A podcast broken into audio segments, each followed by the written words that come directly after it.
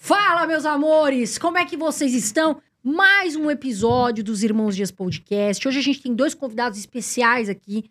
Nós vamos falar muito sobre a Bolsa de Valores. Você, investidor, investidora, que gosta de saber dividendos e tem um monte de perguntações que vocês me perguntam muito. E deixar aqui um beijo enorme para o Andrezinho, André Dias, que é o papai do ano. Parabéns, está com a Maria Alice, minha sobrinha, aí em Balneário Camboriú, onde ele mora, e não pôde vir, né? Não, estou, não está aqui com a gente, deve estar assistindo a gente. Um beijo, Andrezinho, até amanhã, tô aí na sua casa. O nosso papai do ano.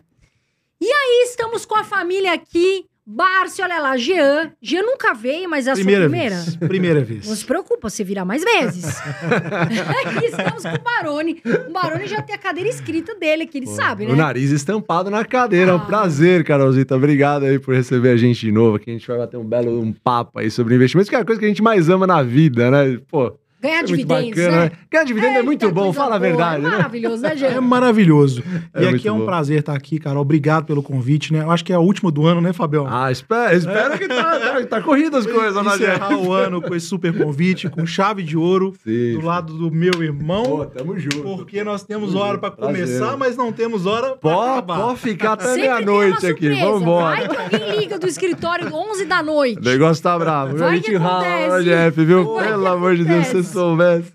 Vamos ver quem tá aqui no chat antes de tudo, pessoal. Muito boa noite. Comenta aqui comigo. Você aí. Da onde você está falando, criatura? Vem aqui, já comenta aqui comigo. Olha lá. O Alex Campinas, boa noite. Felipe Soares. Com nós tá tudo certo. Felipão com a gente aqui também. Olha lá. Parabéns ao André Papai. Muito obrigada. João Carlos, sou teu fã. Me passa a dica se eu não, que eu não tenho um milhão pra começar. Calma, mas a nossa dica é pra você ganhar um milhão. Fica aqui com a gente. Aos poucos a gente chega lá. Glauber Rodrigues Lima, boa noite. O Bruno, felicidades, André. Galera gosta do Andrezinho. Andrezinho é pai aí de primeira viagem. Tá lá com a Maria Alice, tá aprendendo a dar banho. Ó a Paula aqui, Ribeirão Preto. Fabiano de Campo dos Goiatá, Goitacazes, perdão, Rio de Janeiro. Eduardo, aluno, aluno da turma ter- da te- terceira turma do MBA. Olha, Olha que um legal. de vocês. Nossa, Um que bacana. Abração aí, muito legal. Ah, tem gente de Osasco, Adriana, Vitória, Espírito Santo aqui, a Cíntia. Gente, vocês são muito bem-vindos aqui. Muito bem-vindas. Eu já vou pedir também pra você, criatura maravilhosa. Nós temos um monte de pergunta aqui. Dá o seu like. Por quê, Brunão? Porque é de graça. Custa alguma coisa dar o likezinho pra gente ou não? É de graça, E né? compartilhar. E compartilhar. chama alguém, é um pra, chama alguém da família, os amigos, né? Pra gente conversar um pouquinho, aquilo, que- aquelas pessoas que estão chegando no final do ano, querendo mudar, né, pro ano que vem, dar o primeiro passo pra investir, é agora. Nós Agora é o momento. agora. Hoje vai ser hoje vai- fantástico isso aqui. Vai ser 2024 maravilhoso. É um ano de metas. Todo mundo tem Exatamente. as suas metas iniciais. Então você vai ter as suas metas. Qual é? Uma delas é investir. Mas o que, que a gente está vendo? O cenário. Falando da Bolsa de Valores, que o pessoal aqui adora. A gente veio em março lá, 95 mil pontos. Chegamos agora, batemos aí 130 mil pontos em dezembro. E muita gente se pergunta, mas e aí? Por que, que vai continuar esse rally? O que, que pode acontecer daqui para frente? O que, que vocês acham? Carol, é, eu tenho uma opinião bem, bem diferente da maioria das pessoas em relação a, a investir e governo. Tá? É, no final do ano passado, exatamente nessa época, estava todo mundo desesperado com o que ia acontecer. Né? Então, ah, porque o governo vai assumir, que o, o Brasil vai virar Venezuela e não sei o quê. E a gente fez um estudo bem amplo, que a gente apresentou, inclusive, que não existe nenhum tipo de correlação com bolsa de valores com o governo. Né? Então, as pessoas estão sempre relacionando o governo à bolsa, gerando algum tipo de narrativa para que muitas vezes deixem as pessoas de fora, ofe- oferecendo outros tipos de produto, sei lá, exterior, Bitcoin, o que seja, e as pessoas fogem, né? Só que não tem essa correlação. E tanto não tem que se a gente pegar agora, no final do ano, quem diria que nesse momento, no final do ano, a gente bateu a máxima histórica do Ibovespa É verdade. num governo de esquerda, né, onde todo mundo apostava contra. Então, eu acho que o mais importante é, são as pessoas começarem a investir e seguirem uma estratégia independente de qualquer coisa. Ela precisa investir em empresas que vão conseguir prosperar independente de cenário político e econômico. E a gente tem excelentes empresas na Bolsa que conseguiram isso. né? A gente tem vários exemplos de empresas centenárias que estão na Bolsa e que estão aí perpetuando, faça crise, governo de direita, de Bons esquerda, qualquer coisa, resultados. com bons resultados. Não é isso, Fabião? É verdade, é verdade. Assim, é, é, a gente falar de bolsa, o que vai acontecer, não importa muito pra gente, né, Carol? Porque você pega a bolsa. A bolsa é composta do que? Basicamente, vale Petrobras, um banco ou outro aqui, mas a maioria vale Petrobras, né? Muito Carrega muito comoditizado. índice. Exatamente. Então, assim, quando o Jean fala para você ter uma, uma, uma estratégia focada, principalmente em ações boas pagadoras de dividendos, assim, o que é o dividendo no final do dia, né? É um componente sensacional no sentido de você continuar na estratégia. É, é- é ele que vai é, metrificar o teu sucesso, na verdade. Eu, eu, eu costumo ser um pouco poético em relação ao dividendo, porque o dividendo salvou minha vida, praticamente, a minha vida financeira. Mas ele, ele ajuda você a trilhar o, o caminho e continuar na trajetória. Porque por mais que uma ação possa cair 50%, se você estivesse recebendo dividendo dessa empresa, e você gostar dessa empresa, e você entender que ela está num bom setor, tal, você vai querer comprar mais. E quando você falou de começar o ano novo com metas, isso eu acho fantástico, porque Exato. na nossa estratégia você tem que ter meta. Eu acho que você tem que ter meta para tudo na vida no final Exato. do dia, né? Não vai entrar sem meta, né? Mas, Exatamente. mas põe uma meta atingível, né? Mas E eu aí costumo- vai aos poucos, O que eu né? costumo dizer, Carol, é assim: você tá começando com um real, dez reais ou cem reais. Eu comecei com cento e poucos reais na Bolsa de Valores. Então, ah, a Bolsa de Valores é paga. Não, eu comecei com 110 reais. Eu vim numa família que não era, não era rica, eu estudei em escola pública o resto da vida, ou a vida inteira, o resto da vida. Comecei, estudei escola pública a minha vida inteira. Comecei com 120 reais. Só que eu comprava, a minha meta era comprar, sei lá, uma bala por mês de dividendo. Perfeito. Beleza. Já faz toda a diferença, né? Temos a bala. Cria o hábito. Exato. Depois a meta é ter, sei lá, comprar uma coxinha por mês. Cara, é, pode parecer bizarro, e que pareça, dane-se se vai parecer bizarro, mas esse tipo de coisa acaba fazendo você, é, é, é, assim, não sair da estratégia, porque é muito tentador você sair da estratégia. Exatamente. E Muito- ainda mais quando pare... parece que o arroz e feijão, parece que o pessoal, né, Jean? Exato. Tá ali na cara, uma pessoa quer dar uma errada, né? É muito, é muito ruído. A gente tem um excesso de informação hoje que é absurdo. Então, é aquele seu amigo que investiu em Bitcoin e ganhou muita grana, é o cara do Avestruz Massa que ganhou muita Então você começa a se sentir um idiota. Essa que é a verdade. E aí você começa a sair. Você fala, ó, eu tô ganhando 10 centavos e o cara vai rir. Ah, vai. Né? O cara, Vai. você tá ganhando 10 centavos de Não dividendo? dá pra nada. Não, eu tô ganhando aqui é 5 mil reais em 24 horas, né? Que é o que o pessoal gosta. O pessoal gosta, na verdade, Carol, é de ter história bonita pra contar. Mas ninguém conta as coisas que deram errado. É verdade. Né? Ah, não, nunca. Nunca. É Isso só daí é só, é só por trás dos bastidores. Aliás, esse- eu vou até fazer aqui um adendo, se vocês me permitem, esse negócio de, ah, eu vou começar com 100 reais, não vale a pena, porque eu tenho escutado pessoas falarem aí, até influencers, né, pessoas influenciadoras falando, ah, não vale a pena investir com 50 reais na bolsa. E a minha resposta é, por que não? Vale, por vários motivos. O primeiro, você vai criar o hábito, você vai criar o hábito de, de investir seu dinheiro, de poupar, de investir, e de fazer isso várias vezes, de reinvestir, o hábito de investir, você cria um hábito e segue esse hábito. Então, ah, Carol, não vale a pena com 50 reais, com 100 reais, vale a pena até com 10, tá, gente? Vale mais você colocar 10 reais em ações, que tem ações, inclusive, boas, por 10 reais, do que você sair gastando seu dinheiro à toa por aí. Então, eu, Carol, discordo e acho que sim, você deve investir o mais rápido possível e com o dinheiro que você tem, tá bom, meu amor? Porque bolsa de valores não é só para milionário. O, o, o Baroni acabou de falar que começou com 120 reais. O G, eu não sei se, se veio mais ou menos dessa ideia, né? Mas todo mundo tem um começo. Eu acho que faz todo parte, mundo, eu né? acho que todo mundo começa com pouco.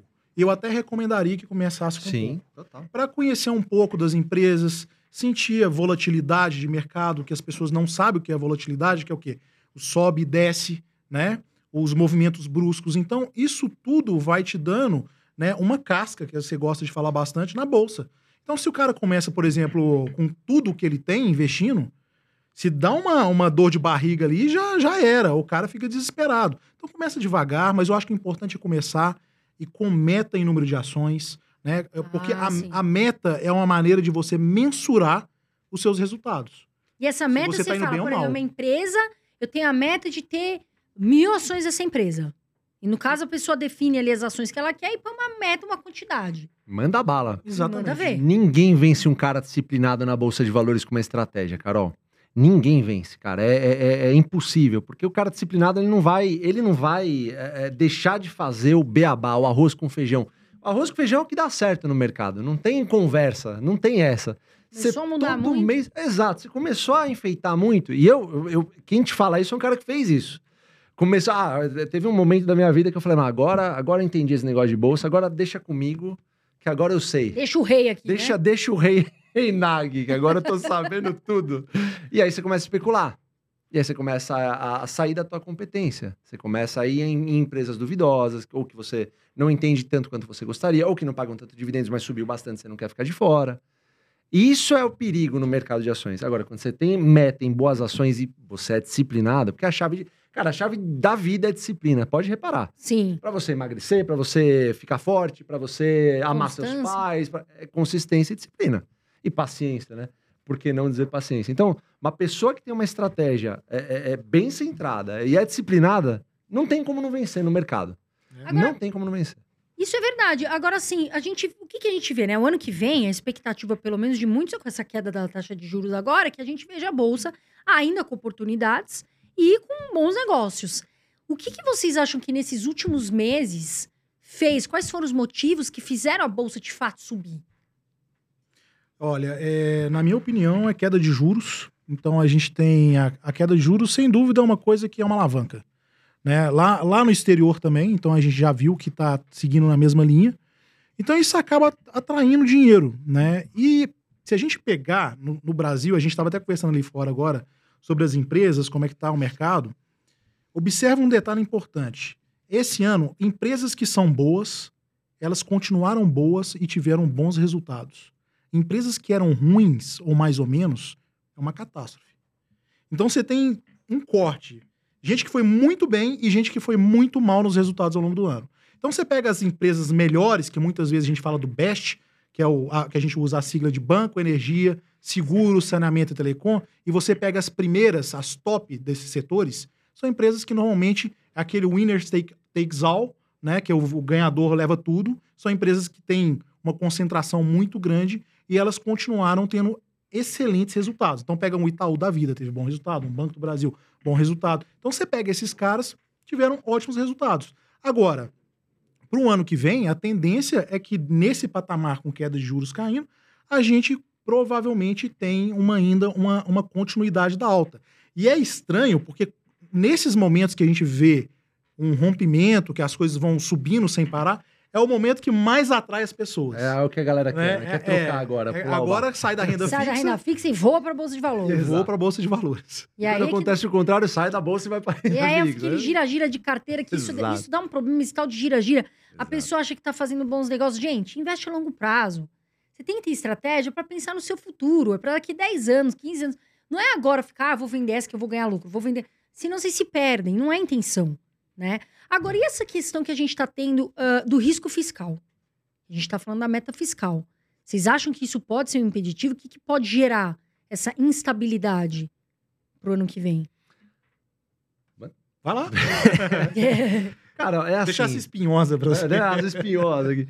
Não, eu, acho que assim, é, eu acho que é, talvez o, claro, eu não sou, eu não sou um economista ferrenho para falar o que eu vou falar agora, mas eu imagino que o fiscal deveria ser um negócio à parte, independente de governo, se é que isso é possível no país que a gente está.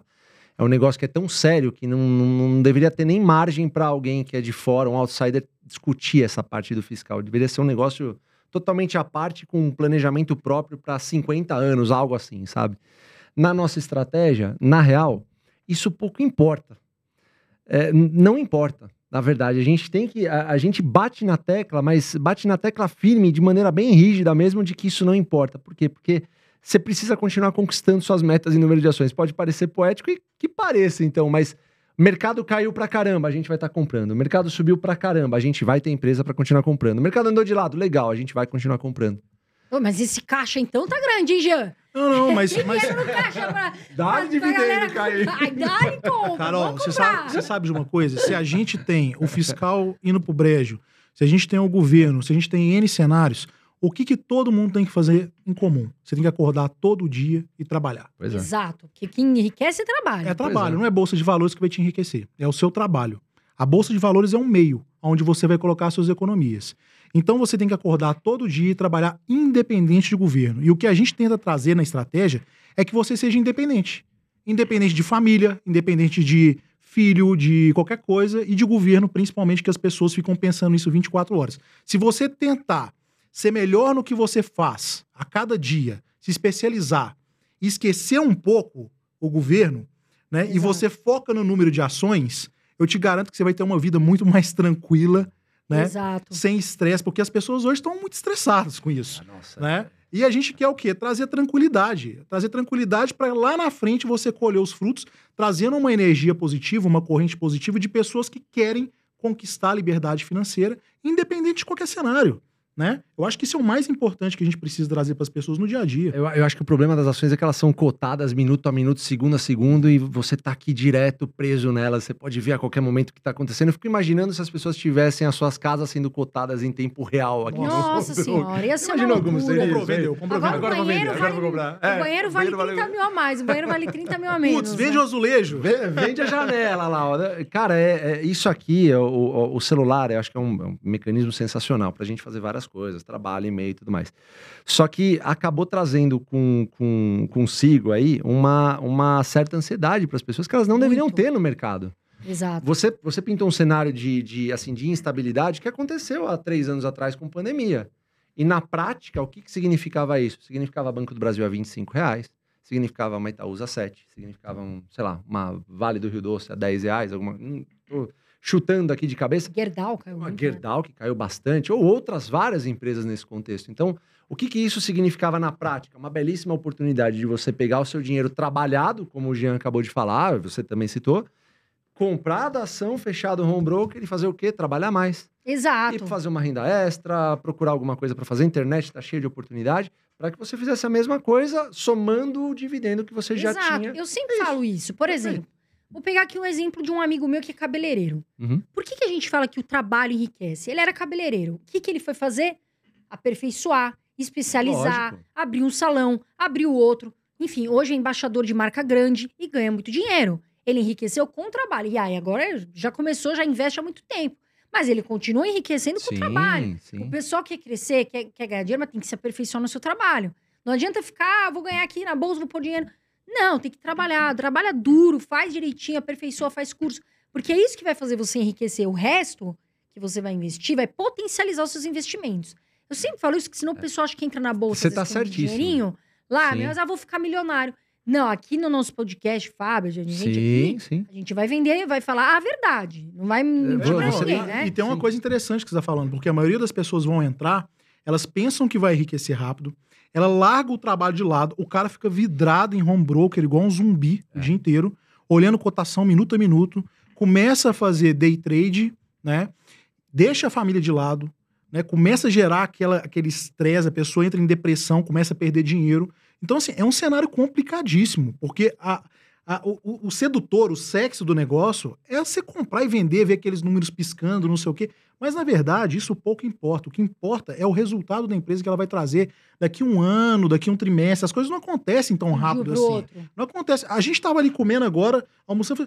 Nossa, e o mercado hoje, né? A gente nem tinha Pô, olhado não, o não tinha nem olhado o mercado. As pessoas É pensam Tem que a gente nem sabe. não, não, É não verdade, sabe, né? é verdade. Não sabe. A gente não fica vidrado olhando. E olha que a gente trabalha com isso. A gente Exato. não olha todo dia, toda Exato. hora. Não faz Exato. sentido. Tem, tem a- a- tem aquela frase do Charlie Munger que eu adoro, eu amo simplesmente, saudoso Charlie Munger, que nos deixou aí esses dias, né?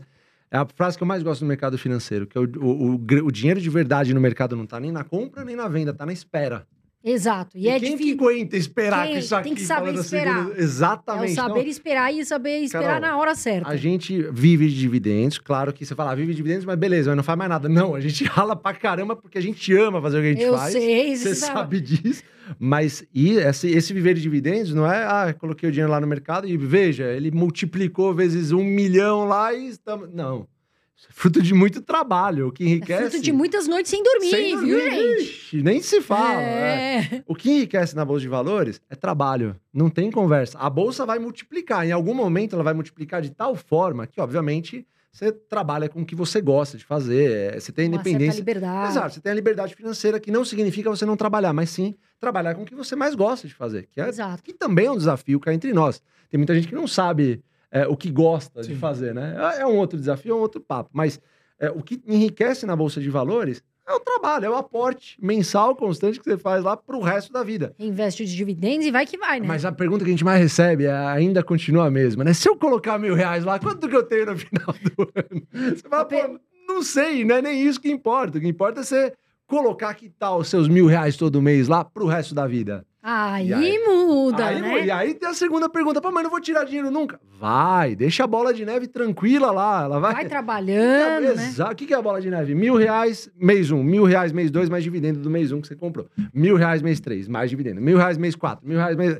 Mil reais no décimo ano mais o dividendo, que já não é mil reais. Você tá colocando uma hora, sei lá, mil reais e tá vendo três mil de dividendo. Exato. Exatamente. Essa é a bola de neve que acontece. Mas quem que aguenta esperar 10 anos? Não, Aí você vai só ver. que a bola, Ah, que é a bola de, de futebol, já pra Pois marcar é. gol. Pois é. Agora a Complicado gente- isso. É, mas acontece muito. Pô, Pessoa, é. tenha mais paciência, viu, ô criatura? Agora, a pessoa que tá chegando, o que, que vocês acham, né? Tá barata a bolsa ainda? Porque a gente subiu bastante. Ainda tá barata? O que, que vocês pensam sobre isso? Não, eu acho que a gente tem, igual o Fabião falou, a bolsa são 80 e poucos ativos né, na carteira do índice e a gente não compra bolsa, a gente compra alguns ativos específicos. Que é o que o pessoal fala de stock, stock picking, né? Que é você escolher a dedo ali o que você, o que você quer. Então a gente pega boas empresas. E se a gente pegar boas empresas, nós temos ainda algumas boas empresas, principalmente para quem está começando. Sempre vai ter, Carol, alguma boa empresa. Para a pessoa que, que quer começar a sentir né, dar o primeiro passo, sempre vai ter alguma coisa.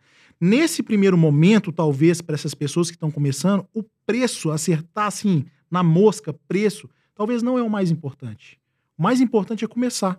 Começa com alguma, escolhe uma empresa que você tem algum tipo de afinidade com ela, que faz sentido. Às vezes, às vezes você já é cliente de um banco, né, da uma, de uma elétrica, e você compra porque você gosta do serviço, estudou a empresa, você acha que é uma empresa que você fala, pô, eu queria ser sócio. Vamos supor, eu, eu quero vender tudo, largar tudo na minha vida, e eu, se eu pudesse escolher uma empresa para ser sócio, só uma, qual seria? Então você tem lá na, na bolsa 400 e poucas empresas. Olha que legal isso, né?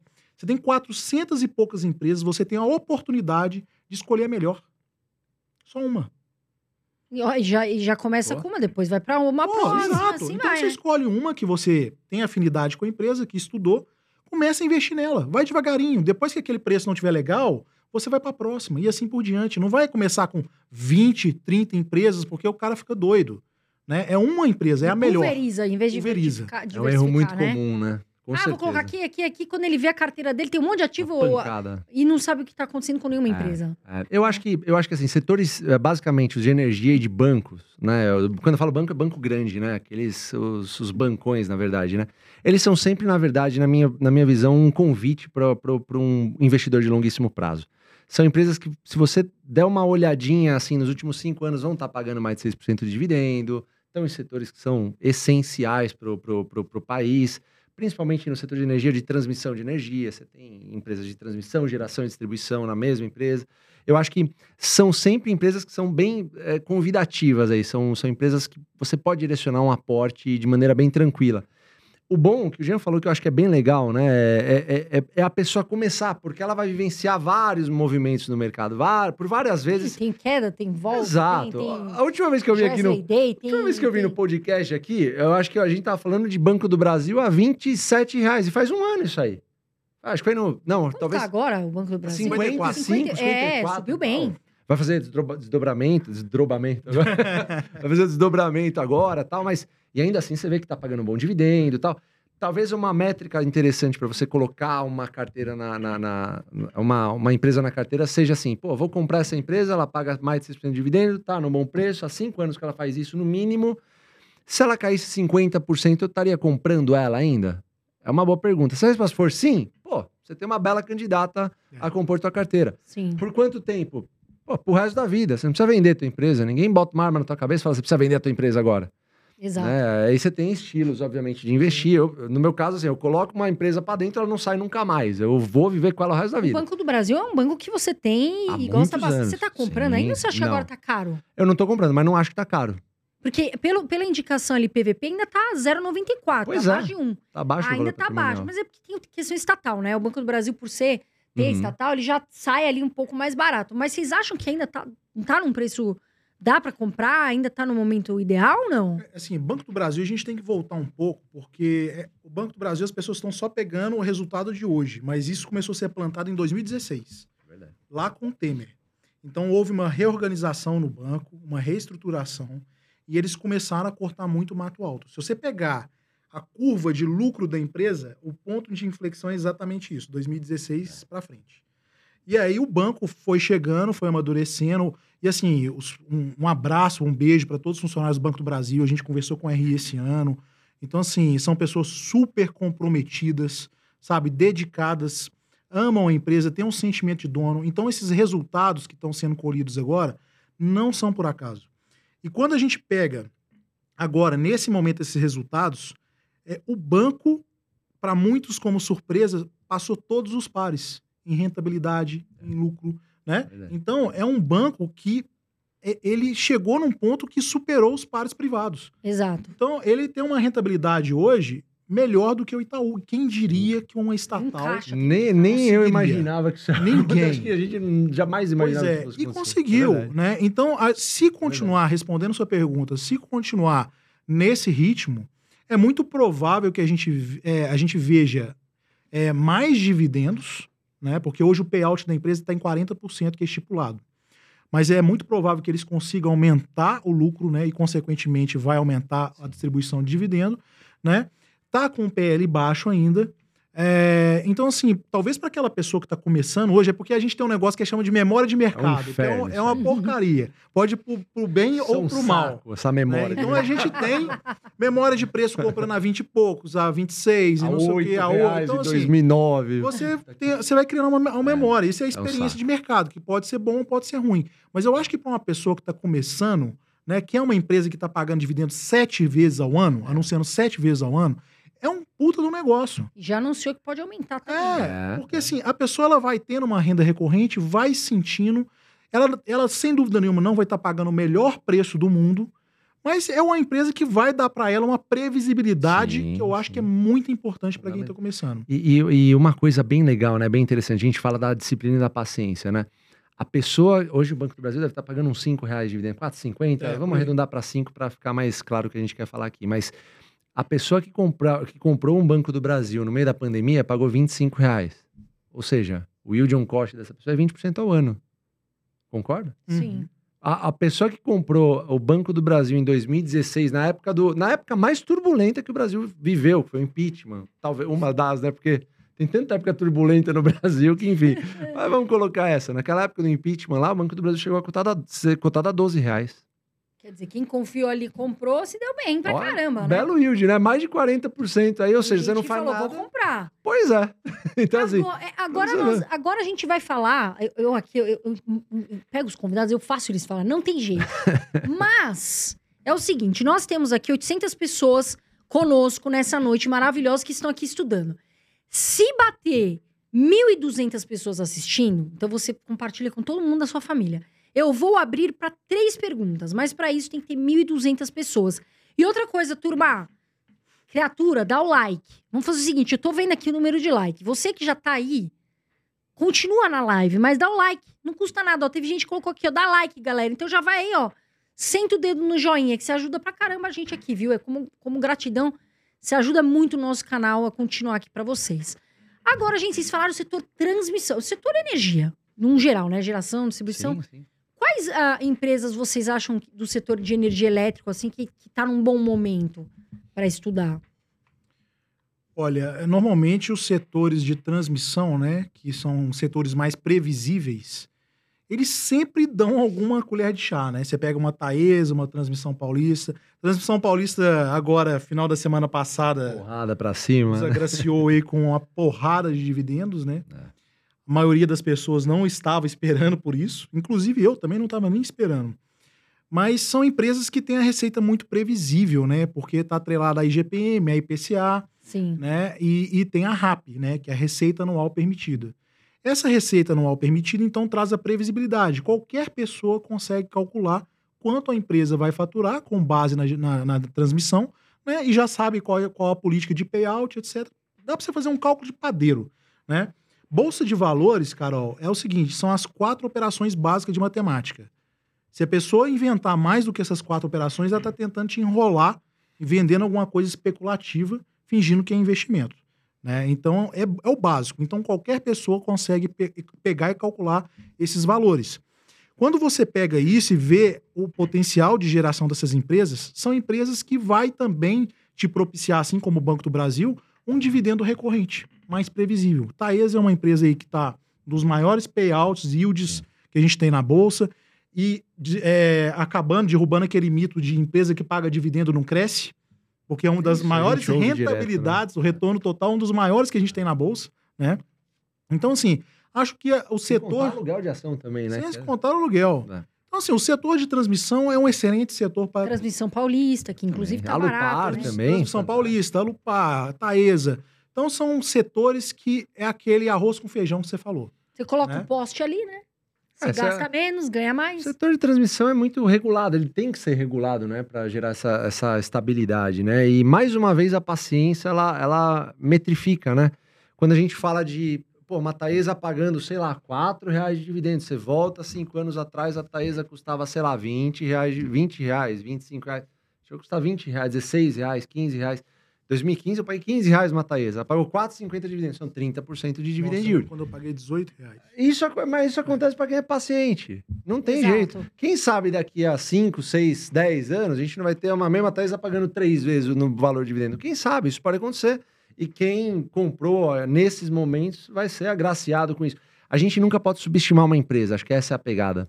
Porque uma empresa é um organismo vivo. Eles não estão lá de em berço esplêndido falando, ah, agora não vou fazer mais nada porque eu ganhei uma RAP aqui, ó. Então, beleza. Deixa pra lá. São 30 né? anos de tranquilidade. Não, eles ganharam uma RAP e querem ganhar mais duas, três, cinco, dez. É o propósito de uma empresa, fazer lucro. Então, eu acho que a- as pessoas confundem muito, inclusive, quando elas comparam o dividend, dividend yield de uma empresa em relação a uma renda fixa, por exemplo.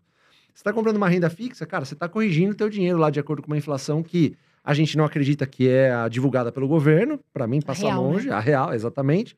E, por outro lado, você está comprando uma empresa que está lá, o- cujo objetivo é crescer. Ponto. É crescer. Como? Gerando valor aos acionistas. E, claro, você usa o histórico para ver se isso está acontecendo. Pô, você pega os últimos 10 anos de uma Taesa, uma Transição Paulista, de uma Alupar, pega dos bancos, pega uma seguradora tal. Você vai ver que são crescimentos que você não consegue comparar isso em relação a uma renda fixa, um CDB, um CDI, porque são coisas diferentes. Exatamente. O pessoal comete muito esse erro, né? São dois Sim, erros. O primeiro é comparar um índice, por exemplo. Ah, vou comparar IFIX com Ibovespa. Faz São sentido. totalmente diferentes. Ah, o CDI com o Ibovespa. E outro erro é comparar empresas de setores totalmente diferentes, né? Pois é. Às vezes você pega uma empresa ali, uma elétrica, e vai comparar, de repente, com uma de varejo. Não tem como, É, os o indicadores são muito sentido. diferentes. É. Né? As Não, e, pessoas tem, fazem muito. e tem uma coisa interessante nisso que o Fábio está falando, que ah, qualquer investimento em um produto de renda fixa, ele tem um cenário que é o tempo, ele sempre acaba. Você sempre vai ter um vencimento desse produto. Na bolsa de valores, quando você investe numa empresa, você nunca tem um vencimento. Você pode carregar por resto da sua vida. Se você pegar a forma dos juros compostos, qual a variável mais importante que tem? É o tempo, Tempo. porque ela é exponencial. Então, se você tem um tempo de um investimento onde você pode carregar para o resto da vida, você tem o tempo a seu favor.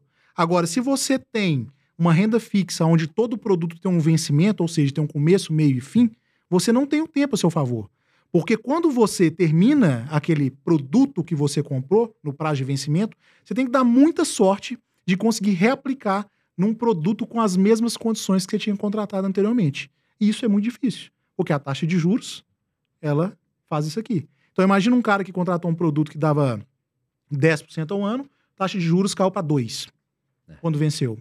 Acabou. E aí? Como é que você faz? Você perdeu. Você começa a perder porque você não tem a contratação do tempo. Então o tempo, quando você é um investidor, ele é fundamental para você ter sucesso. Exato. E o pessoal, e agora com a queda da, da taxa de juros, né? Tem muitas empresas que estão sendo comentadas. Por exemplo, o ramo de construção, que agora cai, né? Melhora o crédito. Vocês acham que é um setor bom para 2024? Vale a pena as pessoas olharem ou não? Vocês ficam de meio de fora desse setor? É, a gente acaba fugindo totalmente do setor de construção civil, né? Um, um setor anti-Barsi, que ele diz. ele não gosta do setor de construção civil e tem, assim, tem os motivos, obviamente. A gente.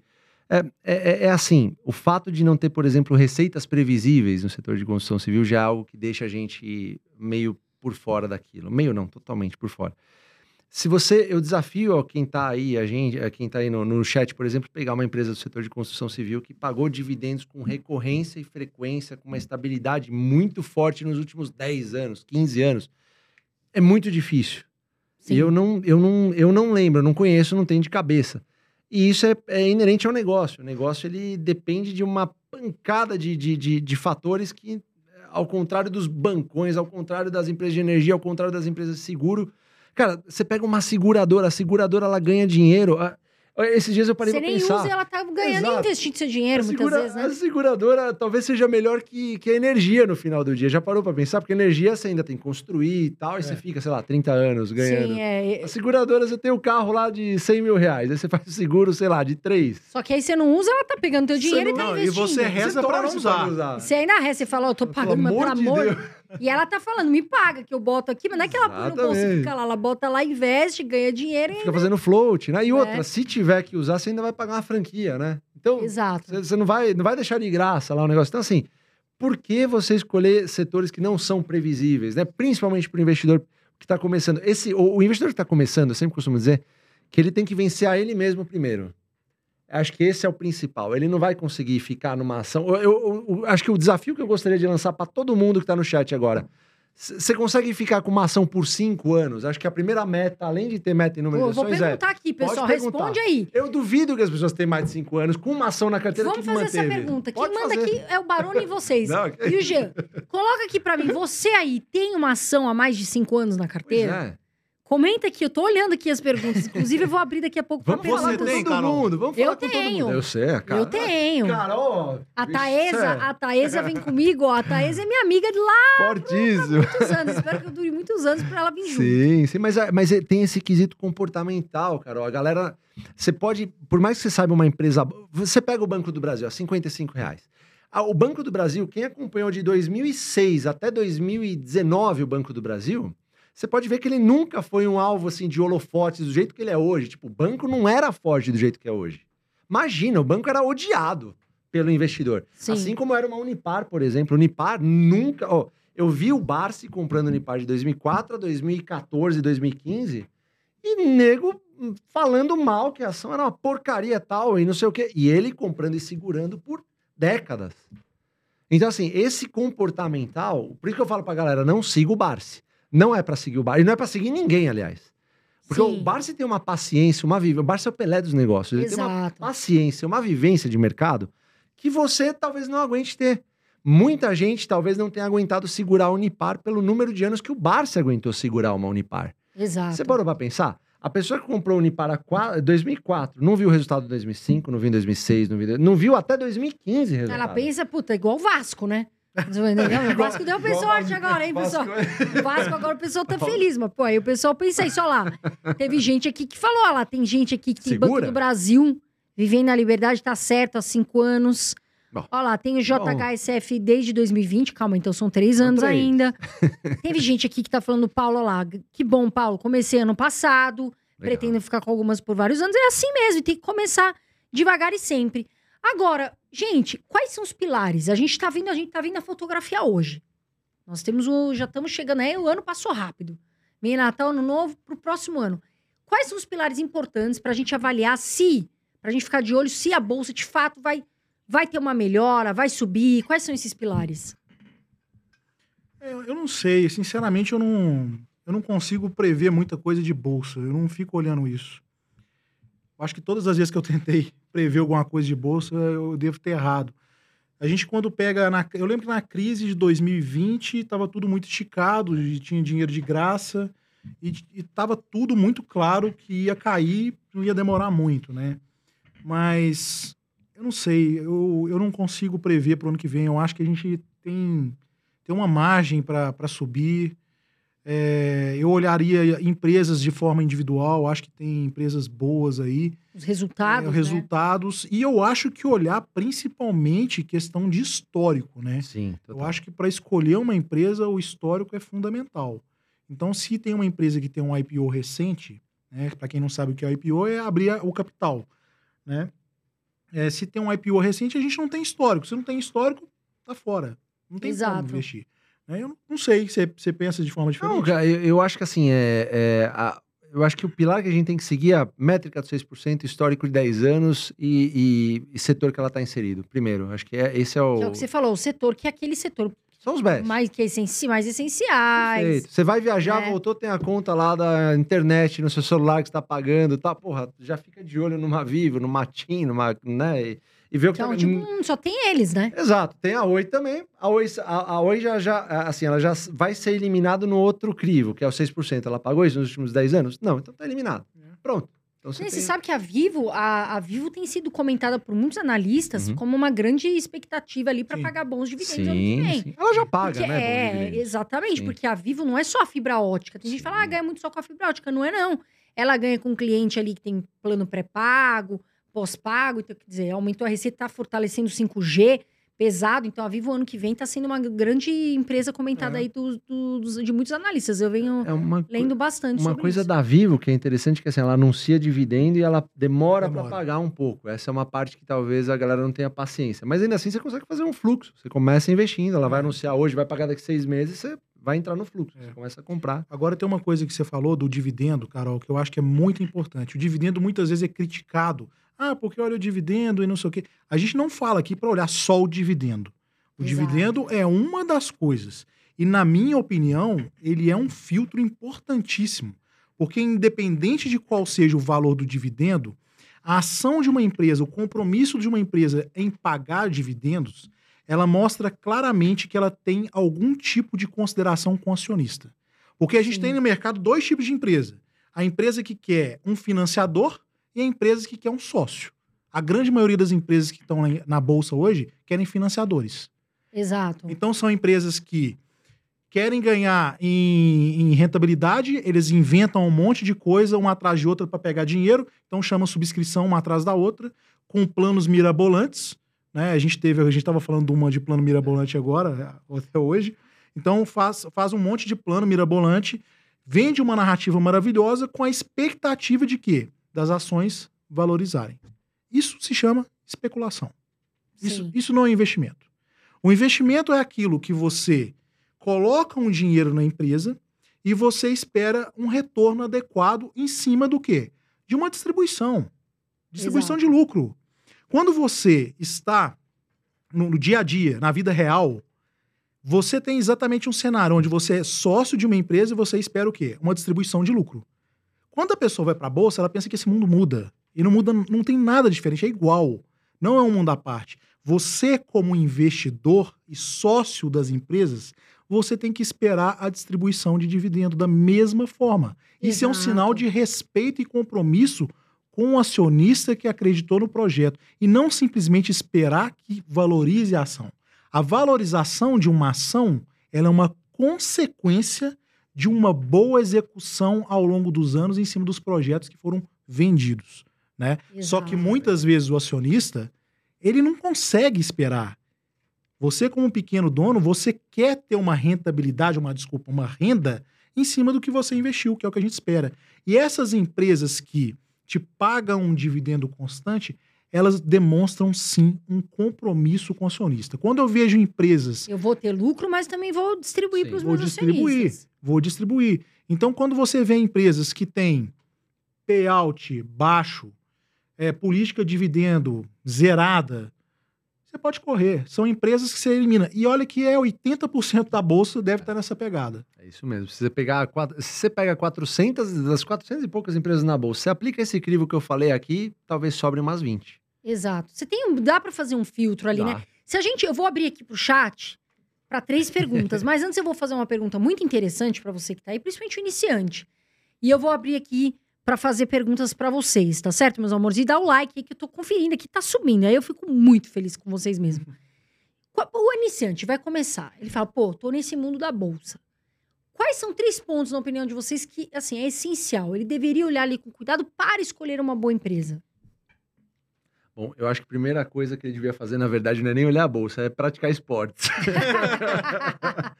Porque senão vai ficar ansioso, cara. Eu acho que eu já sofri muito com isso logo no vai jogar começo. futebol uma Vai jogar hora, futebol, desliga um pouco joga do negócio. tênis, sei lá o que, que vai Eu- jogar. Vai faz qualquer coisa que não seja eu ficar olhando a bolsa. Acho que prime- é- é, a gente fala isso assim, até de uma maneira, é, é, sei lá, brincando de uma certa forma, mas quando eu Você comecei, muito cara, quando eu comecei era, era isso aqui o dia inteiro. Era tipo, preciso ver o que tá acontecendo e preciso, sei lá, 16 anos. sem dormir à noite, às vezes, pensando no que, que eu vou comprar. Meu Deus, vai quando- acabar meu dinheiro. É isso, é isso. E isso aí é um negócio que estraga a vida do investidor, porque a gente fala de investir, investir significa qualidade de vida. Então você vai Sim. perder qualidade de vida por conta de investir? Não faz Exato. muito sentido. Então, assim, se você tem, é, é, é, se você tem hobbies, pelo menos, para começar a entender que é, é- é mais comportamental do que qualquer outra coisa, acho que você já está num caminho bom. Começa por aí. Agora, no mercado de ações, quando você, quando você é, começa a entender, eu acho que tem um, um livro do Morgan Housel que explica muito bem o que eu quero dizer agora. O Morgan Housel, ele, ele um puta financista, o que o, o que o Morgan Housel diz é, eu quero uma rentabilidade boa pelo máximo período de tempo possível. Eu não quero uma- a melhor rentabilidade, o maior Eu quero a dividendo. porrada. Eu não quero a porrada. Eu não quero a porrada. Eu não quero a empresa que vai multiplicar por 12 em dois dias. É, até porque não dá para saber, eu vou me expor a um risco muito grande. Eu quero uma empresa que eu tenha uma, o máximo de convicção possível que ela vai durar nos próximos 100 anos. E eu quero essa empresa que pague, sei lá, 6% de dividendo. Se você partir dessa premissa, você já está colocando o tempo a teu favor, porque você já está encabeçando o seguinte: o negócio aqui é longo prazo, número um. Número dois, além de ser longo prazo, eu vou ter que esperar e vou ter que aportar. E número três, eu vou ver essa grama, eu vou ver essa plantinha crescer. Exato. Vou plantar e vou continuar, né? Fazendo o necessário para crescer. Se você tiver essa estrutura mental, eu diria, é impossível você perder dinheiro no mercado de ações. Mas você também precisa reservar um dinheiro que você não vai usar para outra coisa, a não ser a tua aposentadoria. Exato. A resa- Tem que ter a sua reserva também, né? Exatamente. O Jean tem uma história muito legal Eu sobre reserva falar, de emergência que eu queria que você contasse. Você falou da, da, da indicação de três pontos. Eu pensei exatamente isso. Eu falei que se eu fosse dar uma, uma orientação para alguém para começar a investir, a primeira coisa é ter uma reserva de emergência. Se você não tem reserva de emergência e tem dívida também, Sim, total. você você não é investidor. Esquece. Você não está preparado para investir. Primeira coisa, quita suas dívidas todas, porque senão a fórmula dos juros compostos ela joga contra você Exato. né? Então, você quita as dívidas e constitui uma reserva de emergência. Isso é fundamental. Sem reserva de emergência, Concordo. você não tem condições de investir na bolsa. Então, eu tenho um caso de um, de um conhecido que antes da pandemia, ele me procurou, falou que estava investindo na bolsa e estava muito satisfeito, que estava dando tudo certo e queria, ele tinha muita empresa na carteira, queria dar uma enxugada. E como ele sabe que a gente normalmente trabalha com poucas empresas, né, não pulverizando, ele veio conversar comigo. E eu vendo a situação do, do cara e eu falei com ele, mas e sua reserva de emergência? Não, eu não tenho reserva de emergência. Ixi. Eu falei, como assim não tem reserva de Você faz o quê? Não, eu sou, eu sou médico, então eu tô. Não, eu sou fisioterapeuta. Então eu tenho meus pacientes, né? é, como eu tô na área de saúde, eu tenho meus pacientes todos marcados, eu tenho minha renda garantida, digamos assim, né? Eu falei, não, não. Se, ó, se você for conversar comigo, a primeira coisa é você, você vender o que você tem, dar um passo atrás, constitui sua reserva de emergência para pelo menos seis meses e depois você é, começa a investir em ação. Ele chiou um pouquinho, mas ele seguiu o que eu falei com ele. Isso foi em 2019. Logo depois, o que aconteceu? Pandemia. Veio a pandemia, o cara ficou sem trabalhar. Da noite pro dia, ele não tinha mais nenhum centavo. Nenhum Olha centavo. situação, né? E o que, que aconteceu? Ele me agradeceu, falou: Jean, se não fosse você que tivesse falado comigo para vender e construir minha reserva de emergência, eu, eu teria passado fome. E não só isso, eu teria que vender todas as minhas ações Baratas. 50% de queda, no pior momento possível. E é isso que, que acontece com a maioria das pessoas. Elas não se preparam para o investimento, pensam que vai dar tudo certo, e aí, no momento que ela precisa numa emergência, ela resgata no pior momento possível. Ou então se enfia nesses jogos. Gente, a gente aqui luta pra Nossa, falar. A gente tava falando aqui fora Verdade. disso. Para de cair nesse joguinho, sei lá o nome, Crash, jogo do tigre. Não sei qual é o jogo. Não existe dinheiro fácil. Nós aqui, todos nós, trabalhamos muito para ter nosso dinheiro. E todo mundo trabalha muito para ter dinheiro aos poucos. Não é fácil ganhar dinheiro. Não é que nem sair aqui, abrir a porta e fechar. Para de cair nesses joguinhos. E vem um monte de influenciador que para mim é o seguinte: influenciador, abre a tua foto. Você que é corajoso de postar, até vou fazer um adendo aqui que nós estamos ao vivo, Lógico. acontecer isso hoje. Você que vai lá e posta esses joguinhos, então você seja corajoso e corajosa e abre a tua mídia, abre a tua foto para as pessoas comentarem. Não seja covarde, porque isso é coisa de covarde. Você vai lá, posta a foto bonita, tal, tal, tal, e não abre pro pessoal comentar ali embaixo pra falar o que acha da empresa.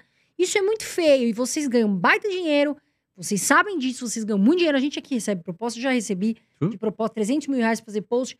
E vocês fazem, todos, tá? Não tô tirando um influenciador, não. É todos, todos vocês. Ganham dinheiro em cima do povo e o povo fica passando aí necessidade, fica. Né? Então vai avaliar bem. E acho que encaixa muito com isso que o Geo falou, pra saber fazer né, certinho, ter a reserva, não, não, não bobear. Não, não existe, não existe almoço grátis. E, e, assim, se uma regrinha de bolso. Se você vê alguma pessoa te oferecendo rendimentos, rentabilidade acima de 1% ao mês, sai correndo e vê se sua carteira ainda está no bolso. É Exato. picaretagem. É verdade. Pode apostar, não, não tem. Isso é batata. Não existe uma, uma coisa com rentabilidade de 10% ao mês, 20% ao mês. É muito sedutor.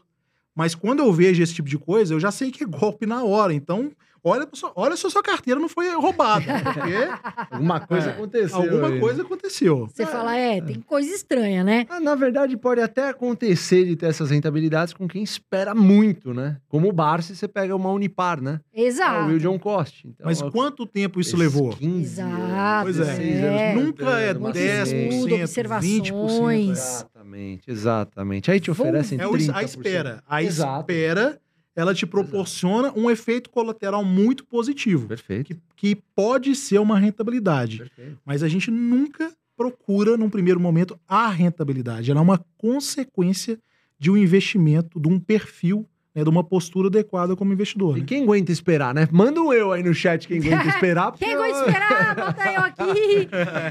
Vou vir aqui, vou vir aqui para três perguntas do chat com essas criaturas maravilhosas que estão aqui. A gente está quase com 1.200 pessoas Obrigado. que estão querendo estudar. Isso que é bom. O brasileiro tá querendo investir. Legal. Isso é muito bom. Bom, vamos lá. Teve aqui. ahn, deixa eu ver aqui. Fala um pouco, o Helder, fala um pouco da Copel.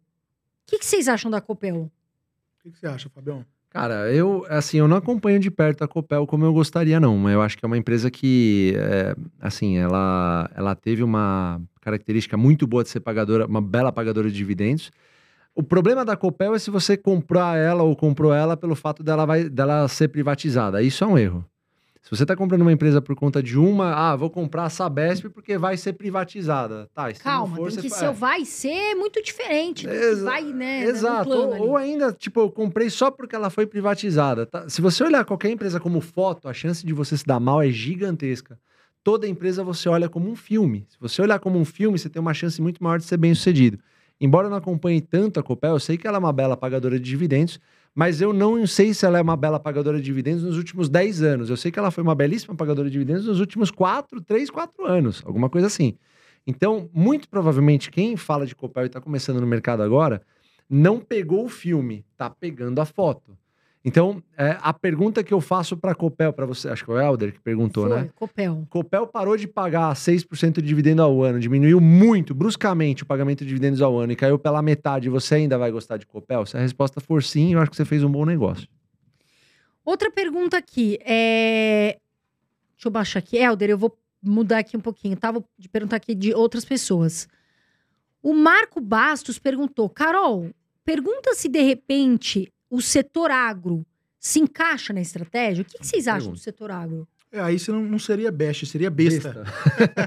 Ué, é verdade, seria É, besta. coloca o A no best, aí vira besta. Agora vamos descobrir se é besta porque é bom ou se é ruim. Vamos lá perguntar. Não, eu acho que o setor de agro ele é excelente, excepcional e ele é um grande motor para o país. Isso aí eu acho que está todo mundo sabendo, legal. está vendo o resultado, né? Eu acho que a gente tem excelência, PIB, né? no, é, Sim. contribui demais para o PIB. Carrega nas costas. Carrega né? nas costas, assim, é excepcional. Qual que é o problema? Ele é um setor cíclico, Sim. né? Então, para um setor seca, tem a Exato, safra. perde a safra, né? Então, assim, esse ano, por exemplo, o agro parece que já está bem baqueado em relação a ter alguns problemas de safra, né? Então, assim, tiveram, perderam várias coisas. Se não me engano, é- não sei, alguém me falou da SLC, que estava inclusive devolvendo algumas terras arrendadas. Então, foi um ano difícil para o agro, né? Então, é ciclo. Vo- Você que está começando, você consegue, né, ficar com essas empresas durante esses momentos? Porque quando você está investindo num setor que é cíclico, você tem que comprar nos momentos péssimos. Então você vai comprar num preço muito baixo, que tá todo mundo falando que tá péssimo, que tá ruim, tomando prejuízo, você vai lá e compra para quando esse setor retomar, você finalmente conseguir ter o quê? Uma distribuição de dividendo adequada. Só Exato. que é aquele negócio, não é para todo mundo. Porque E não é só pensar o agro, o movimento Brasil, vou comprar tudo do agro. Nada a ver, E né? o agro não, faz tem seus desafios, né? O, o mercado. É, talvez assim, pensando num, num setor BEST que está relacionado com agro, é o, a, a BB Seguridade. BB Seguridade é uma empresa que oferece seguros basicamente para o agro. É o Então, braço do Banco do Brasil, né? É. Também, que é um ba- banco que exato. tá ali. Então, Qualquer agência você faz o. o- é, então assim, você talvez bem. não precisa estar se expondo diretamente ao agro por causa dessa ciclicidade e expõe algo, alguém que oferece, né? ah, um produto para esse setor. É aquele caso dos garimpeiros, né? Que foi um monte de garimpeiro procurar as pedras preciosas lá e ninguém ficou rico. Ficou rico quem? Quem vendeu pá, né? Exato. É a mesma coisa. Então você coloca uma empresa que é BB Seguridade, ofertando um bom produto, não é exposta ciclicamente a- a- ao agro, né? E não só o agro, mas tem outros, outras vertentes e distribui um belíssimo dividendo. Resultado A gente. Carol, a gente fica com um medo violento da galera que tá começando. A a gente quer pegar na mão mesmo desse pessoal. Por isso que a gente fala bastante dos setores best, por isso que a gente fala de banco, de energia. Porque assim, a jornada, ela é difícil. Ela não é sedutora, você não vai ganhar dinheiro do dia para noite, você vai ganhar dividendo e ele é pouquinho no começo, principalmente se, você já tá começando com pouco. Só que o que acontece? A gente é, tá vendo o mercado, sei lá, a galera que chegou, sei lá, três anos no mercado, tá vendo o mercado subir. De uma certa forma, num contexto geral, você vê o mercado Sim. subir. Aí você compra uma empresa atrelada a commodity. Você compra uma Vale do Rio Doce, por exemplo. Não tô dizendo que eu não tô dizendo que é um mau negócio, inclusive, eu acho até um, um belíssimo negócio, inclusive. Mas o que eu quero dizer é assim: imagina se você tá comprando uma empresa dessa baseada num- numa premissa de que, porra, a Vale é muito boa e o preço só sobe, só tem subido nos últimos três anos, vou comprar. Vai que acontece de dar um revertério na China e no minério de ferro e ela cai para um décimo do valor. O minério de ferro cai para um décimo do valor. Você vai ver uma Vale que tá 75 reais no dia de hoje que a gente tá gravando a 10. Aí você fala, ah, mas isso não é possível. É possível, já aconteceu. aconteceu. E não foi uma ou duas, vezes foram várias vezes. Que a China também, o que acontece lá também, a gente ninguém fica meio sabe. na dúvida, ninguém né? sabe como, ninguém sabe. É, é muito. Assim, a Vale tá. A gente vê que ela tá é, procurando ficar menos dependente de China, né? Obviamente, em função disso que a gente falou, da ciclicidade e tudo mais. Só que a- a- a- você move isso para o pequeno investidor que comprou a 70 reais, está pagando um dividendo de 10%, só que amanhã ou depois ele está no meio de uma empresa que, sei lá, por algum motivo, caiu para 10 reais e está pagando 1% ou nada do que tá, do, do que estava pagando de dividendo. Exato. Essa pessoa não vai aguentar, ela não vai Aí ela resistir. vai achar que a bolsa não Ela vai achar- cassino, bolsa perde A bolsa é, é aí que mora o perigo. Então ela, ela coloca toda uma estratégia, ela coloca. É, é pior ainda, ela coloca a Bolsa de Valores, que é um instrumento fantástico de geração de renda, em xeque.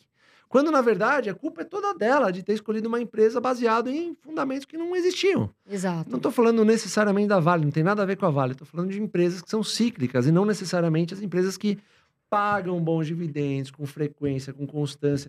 Quando você pediu para elencar, por exemplo, uma, uma, algumas coisas que pudessem fazer com que o investidor, ou que, com, com que os investidores começassem na bolsa de valores, talvez eu, talvez eu falasse uma dela, uma dessas coisas.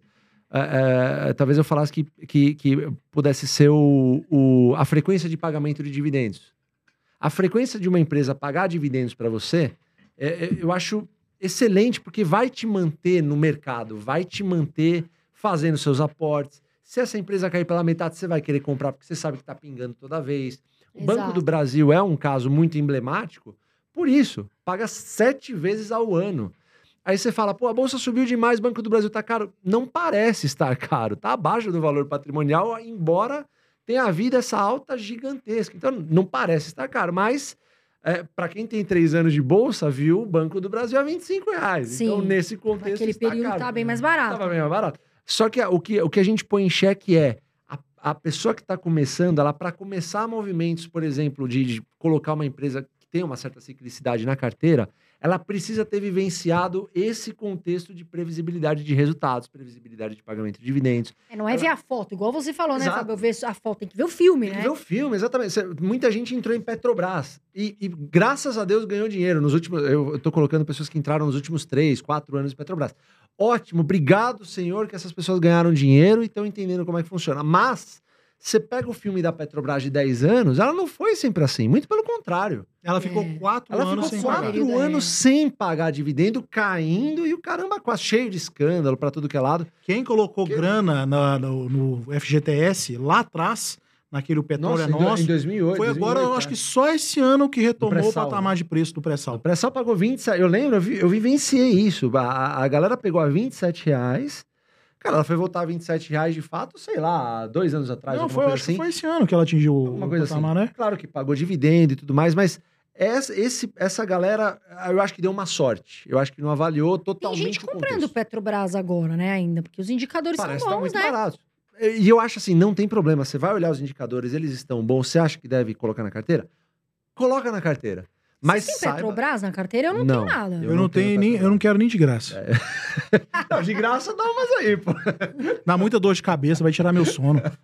Tem muita, muita, toda hora muda, vai pra lá um Não, não- diretor, senta Não, mas é porque é uma empresa que é utilizada como massa de uma manobra política. Então, é, ela está muito mais exposta que o Banco Brasil. Se tem, pode reparar, todas as eleições, qualquer empresa que ocupa Sempre ela. 100% Tá dos noticiários lá. é Petrobras. Mas você sabe que tem uma coisa que tem me chamado a atenção nos últimos tempos, que é a governança dessas empresas. Eu já não acho que é tão simples mais como era antigamente se fazer uma manobra num transatlântico que é uma Petrobras ou no não Banco sei, do Brasil. Fabião, eu tenho minhas dúvidas. Banco do, Depois Banco da lei Brasil do mudou Brasil eu a acho muito ali. difícil. É, mudou. Quando entrou, né, já fez aquela mudança de cadeira. Agora, a Sim. Já, eu vendi, eu tinha, mas eu vendi toda a minha posição. Quando mudou, é confiança. Eu não confiei Sim, é. na gestão e preferi mudar. Agora, eu vou Sim. começar aqui. É, eu vou fazer aqui uma pergunta que o pessoal tá, tem muita pergunta aqui, gente. Desculpa, não, às vezes eu não consegui acompanhar todas, tá? O Marcelo Gustavo perguntou de uma empresa que muita gente nos pergunta também, que é a Sanepar. Tá barata na visão de vocês? A Sanepar tá barata tem muito tempo, né? Que tá num Ela deu preço... uma subida, né? Tava lucrativo, 5 vale reais Vale a alguma pena? coisa. Vocês acham que vale a É, pena comprar? Eu, assim, eu, eu acho, Carol, que o setor de saneamento é um setor que ele vai passar por grandes transformações nos próximos anos. O marco do saneamento vai exigir dessas empresas grandes investimentos. A maioria delas não está preparada para atender, tá? Então vai exigir distribu um um investimento grande e pode sim afetar a distribuição de dividendo. Né? Então tem que ficar muito atento em relação a isso. É, a Sanepar é uma empresa que normalmente anuncia e demora para Demora pra pagar, pagar. também. É. Eu acho que é um ponto negativo. Ficou barata durante muito tempo, mas eu não sei agora como é que tá o patamar dela de preço. Ela tá, tá por bom. volta, acho que de 5 e alguma 0,66. coisa. É, tá. ah, não, o valor sim, ela O tá valor com é- PVP em 0,66 É, por aí. É. É, É, se você olhar- parece bom ainda. 40%, é. Ela tava, há pouco tempo, ela tava 3,50, 3,80, alguma coisa assim, eu acho que né? ela tá 5 e pouco. Porque É, eu fiz um ela estudo hoje, a subida. Sanepar, ela tava 5 e pouquinho, eu acho. Sim, sim. É, mas eu não acho que ela. é, eu acho que pro investidor que tá começando também, não, eu não vejo como uma Eu boa opção. acho que não. Por esse, esse é um dos fatos, de anunciar dividendo e demorar seis meses pra pagar. É, é fazer dinheiro com, o seu- com dinheiro do É, acionista. Eu não gosto disso também. É muito ruim. Agora, pessoal, falando em bancos, né? Vocês têm preferência? Quais são os bancos que vocês gostam, assim, que vocês acham que deve ter numa carteira de aposentadoria? Manda ver. Banco é bancão, Banco né? é vida, né? Banquinho a gente não passa nem na porta. Não, é banco. Teve aquela, aquela época do- dos bancos digitais que vão acabar com os bancões, né? Que muita gente vinha falar com a gente, a gente falava, ah, tá bom, vai acabar com os bancões sim. Os bancões estão espertos. Uma É. coisa que eles não são, é, então, o Itaú Os lá já cara- se mexeu, já veio pra cima, os né? caras são malacos há muito tempo, né? A verdade é essa. Eu gosto, assim, Carol, eu sou, eu, eu sou acionista do Itaú através da Itaúsa há muitos anos, desde 2004, se eu não me engano, foi uma das primeiras ações que eu tive na minha carteira. Eu acho que a, a, assim, a disciplina financeira que eles têm é algo invejável. E eu sou acionista da Itaúsa e não do Itaú porque eu acho que ela consegue capturar algumas, alguns negócios que nós, como pessoas físicas, não, conseguimos, não, não conseguimos. Eu não conseguia comprar uma XP, por exemplo, em Tem 2016. uma notícia hoje ou não da Itaúsa que vendeu a participação? Da XP, Entendeu? já, Da XP, já, né? já saiu. Mas assim, eles compraram e venderam por, sei lá, 10 vezes o valor em três anos. É um belo de um negócio, né? Coisa que Sim. a gente. Belo nós, de um trade. Belo de um trade. nós, nós, se sabe. Exatamente. Nós, como pessoas físicas, não conseguimos capturar isso. Então, eu, na minha visão, Fábio falando aqui, você não deve comprar nada do que a gente está falando sem antes estudar. Como a Carol sempre diz aqui, ela está completamente certa. Mas, assim, eu vejo a Itaúsa com belíssimos olhos. Eu acho que é uma puta de uma empresa, é um senhor banco Itaú, e tem uma disciplina financeira absurda e é muito conservador. Você pode ver que nos últimos tempos você teve problemas com o Magazine Luiza, né, com o Santander e o Bradesco, que acabaram emprestando, eh, não só, não só, o setor de varejo como um todo, né, acabaram emprestando de uma forma um pouco mais eh, desajeitada lá, e você vê que o, o Itaú manteve a sua linha de não, somos extremamente conservadores. Eu vejo muito na linha do Morgan House, que eu estava falando para você. Eu Sim. vejo uma empresa que dura os próximos 100 anos, logicamente não somos futurólogos, mas é uma coisa que a gente imagina, pagando aquele 6% de yield e pagou mais, né? Muita gente critica a gente por falar de Itaúsa, por exemplo, que ah, Ah, não parou paga. de pagar dividendo, tá pingando rum. A Itaúsa a 10 reais é simples, a gente não comprou. A Itaúsa a 7 alguma coisa é simples, a gente comprou. É, abaixo de 10, teve uma época que ficava 8, né? Mas é, e não foi, faz muito tempo isso aí. A gente tá Não. falando seis meses atrás, três, quatro meses atrás. Então, e assim, a margem empresa- líquida, somando, porque ela é uma holding, Sim, ela tem sim, várias empresas, mas somando ali a margem líquida Sim. da, Itaú, da, da Itaúsa é sempre mais de 160%. É.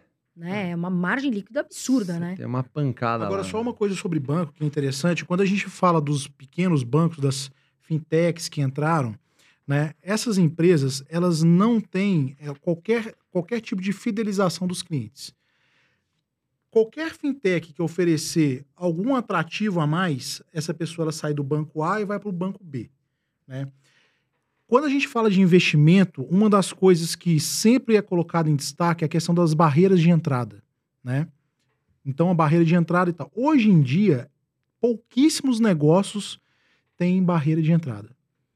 Mas você pode inverter um pouco isso. Talvez hoje mais importante do que a barreira de entrada se chama barreira de saída. Sim. Quando você tem os bancões com os clientes deles que já estão há anos, onde você tem um relacionamento com esse banco por uma série de produtos, financiamento, seguro, empréstimo, N coisas, você vai ganhando confiança dos dois lados e esse relacionamento vem melhorando e, consequentemente, o custo também cai para o cliente. Então, isso você cria o quê? A barreira de saída. O cliente não sai à toa. O cara que é um cliente do Itaú, que traz o dinheiro grosso mesmo, ele não sai do Itaú para ir para o Nubank. Vai me desculpar. Não vai. O cara que tem grana de verdade não sai. Que tá lá no Safra, Não né? sai. É a questão da Não sai. fidúcia também, né? Tipo, Não, dá- não sai, tem Confiar, fidúcia, é né? confiança. Banco é, é credibilidade, é confiança. o Bradesco, que o Bradesco caiu bem, né? Assim, ele ficou um pouco mais pra trás aí no modelo. Ele, tá, ele é mais um modelo mais quadrado. Vocês vocês têm Bradesco? Vocês acham que, que vale a pena? ou- Eu não tenho, mas há um tempo atrás eu estava considerando colocar na carteira, sim. Eu acabei optando pelo Santander, mas o Bradesco também ficou na minha mira por um tempo. Porque, Carol, eu acho que esses bancos, como eu sempre falo, eu defendo sempre isso, sempre vou defender que as empresas são organismos vivos. Eles erraram. Não quer dizer que eles vão errar de novo. Muito pelo contrário, eu acho que eles vão. Tem a gestão inteligente ali, né? Pois é. Até trocaram agora. Só né? tem nego de Harvard ali. Trocaram, cara... né? Trocaram vários executivos, não foi? Trocaram. Então, assim, eles não vão ficar parados lá falando, vamos fazer empréstimos duvidosos de novo? Não, eles não vão fazer isso. A partir de agora, inclusive, o que você já está vendo já é uma carteira muito mais pautada, assim, em, né, em, em- confiança do que empréstimos um pouco mais duvidosos e tudo mais. Então, eu acho que o resultado tende a melhorar. Agora, isso já está meio que expresso no preço. Se você falasse de Bradesco há três, quatro meses atrás, era uma coisa. Então o mercado já está entendendo que isso vai. Acho que o mercado como um todo acabou subindo e levou o Bradesco também nessa alta toda que teve. Mas eu acho que é importante você de novo olhar filme. Qual que é o filme do Bradesco? Remunerou muito bem o teu acionista por anos e anos, por mais de 30 anos, fazendo, uma, ah, fazendo boas remunerações, bonificações e tudo mais ao acionista. É, ele está passando por um período turbulento. É nessas horas que, se você confia na empresa, você tem que comprar mais. Exato. Então, assim, é, se o cara já era é, é, investidor de acionista, confiava no banco, quando ela caiu pela metade do preço, isso se traduziu numa belíssima oportunidade, se você de fato confiasse no banco. Porque é aí que você vai ser testado. A Que aí Taesa. cai, a pessoa sai vendendo. Quando Exato. Um dia ela caiu 15%, a pessoa, o que, que eu faço? E um dia ela caiu 15%. É, eu falei, não faz nada. Se Ué. você confia no- na empresa, você respira tranquilamente. Mas, mas, Carol, a vai fazer seu Taesa. exercício. Vai, Ou vai, vai jogar futebol. Já vai jogar baralho, qualquer, Qualquer coisa, né? A Taesa, a Taesa, assim, eu, eu tô na Taesa desde 2014, se eu não me engano. Em 2018 ou 2017, ela, eu nem lembro se foi isso mesmo, me perdoem se não foi, mas ela pagou um dividendo muito abaixo do que ela estava acostumada a pagar. Ah, Havia rumores de que a Semig, ainda há esses rumores de que a Semig ia vender e tudo mais. Começou aquela nuvem, nuvenzinha negra na Taesa e a Taesa virou o pior investimento do planeta. Não é assim que funciona. As empresas, se você resolve se tornar sócio delas, é pro resto da vida. E, e a vida não é assim, não é uma linha reta para cima. A vida normal de uma pessoa não é assim. Por que, empresa seria? Exato. empresa é feita por pessoas. Tem umas pessoas aí que a linha tá, tá que nem eu. Vem um problema, vem outro, que der rinha, não sei o quê, filho. A linha tá fazendo assim, ó. Tá, tá, daqui a pouco tem que subir isso aí, pelo amor Vai de Deus. subir, vai subir, tá Não, mas sobre Bradesco, Ai. é, eu vou pegar Bradesco e Santander. Eles, eles erraram na estratégia. Quando a gente começou, que é o que você falou, com fintechs, não sei o quê, vai acabar o mundo, eu acho que essa galera, eles focaram muito no, no varejão. Né? O Itaú, qual que foi a estratégia dele? Ele foi para os clientes personalité. Pode reparar, o cliente, o, o Itaú não foi brigar no varejo É. com briga de foice igual esses caras para pegar, porque ele sabia que isso não ia ser rentável. Ele trouxe os caras que geravam dinheiro de verdade, que são os personalité, um segmento mais, mais private, Private. digamos Sim, assim. sim. O Banco do Brasil foi para onde? Foi pro agro. Que é Aonde fortíssimo. que é fortíssimo. Então, os dois foram muito bem. Os dois que focaram no varejo, que entraram nessa briga de foice, não só de crédito, de atrair mais clientes a qualquer custo, tiveram dificuldade agora, a consequência. É claro, eu acho que vai sobreviver, Não, vai mudar, sim. mas demorou, né? É. Demorou pra dar o cavalo de pau, né? E se, e se você for observar uma coisa, né, é para você ver como esse conservadorismo acaba dando um, um gás para que o futuro seja muito mais animador do que foi no passado, de repente. Se você acompanhar as últimas reuniões, por exemplo, do Itaú, e eu acho que as pessoas devem. Vão no site do Itaú, o pessoal que está no chat aí, não, não acreditem. Exatamente. não acreditem vai- em nada vai que a gente no tá falando aqui. banco. Duvidem de tudo que a gente está falando. Vai no RI do banco, vai ver o que aconteceu eh, nas últimas reuniões. E o que você vai ver, por exemplo, é que há algum tempo atrás o Itaú falava assim: nós não vamos distribuir dividendo, porque a gente vai emprestar esse dinheiro. A gente enxerga que dá para crescer o crédito e a gente vai crescer.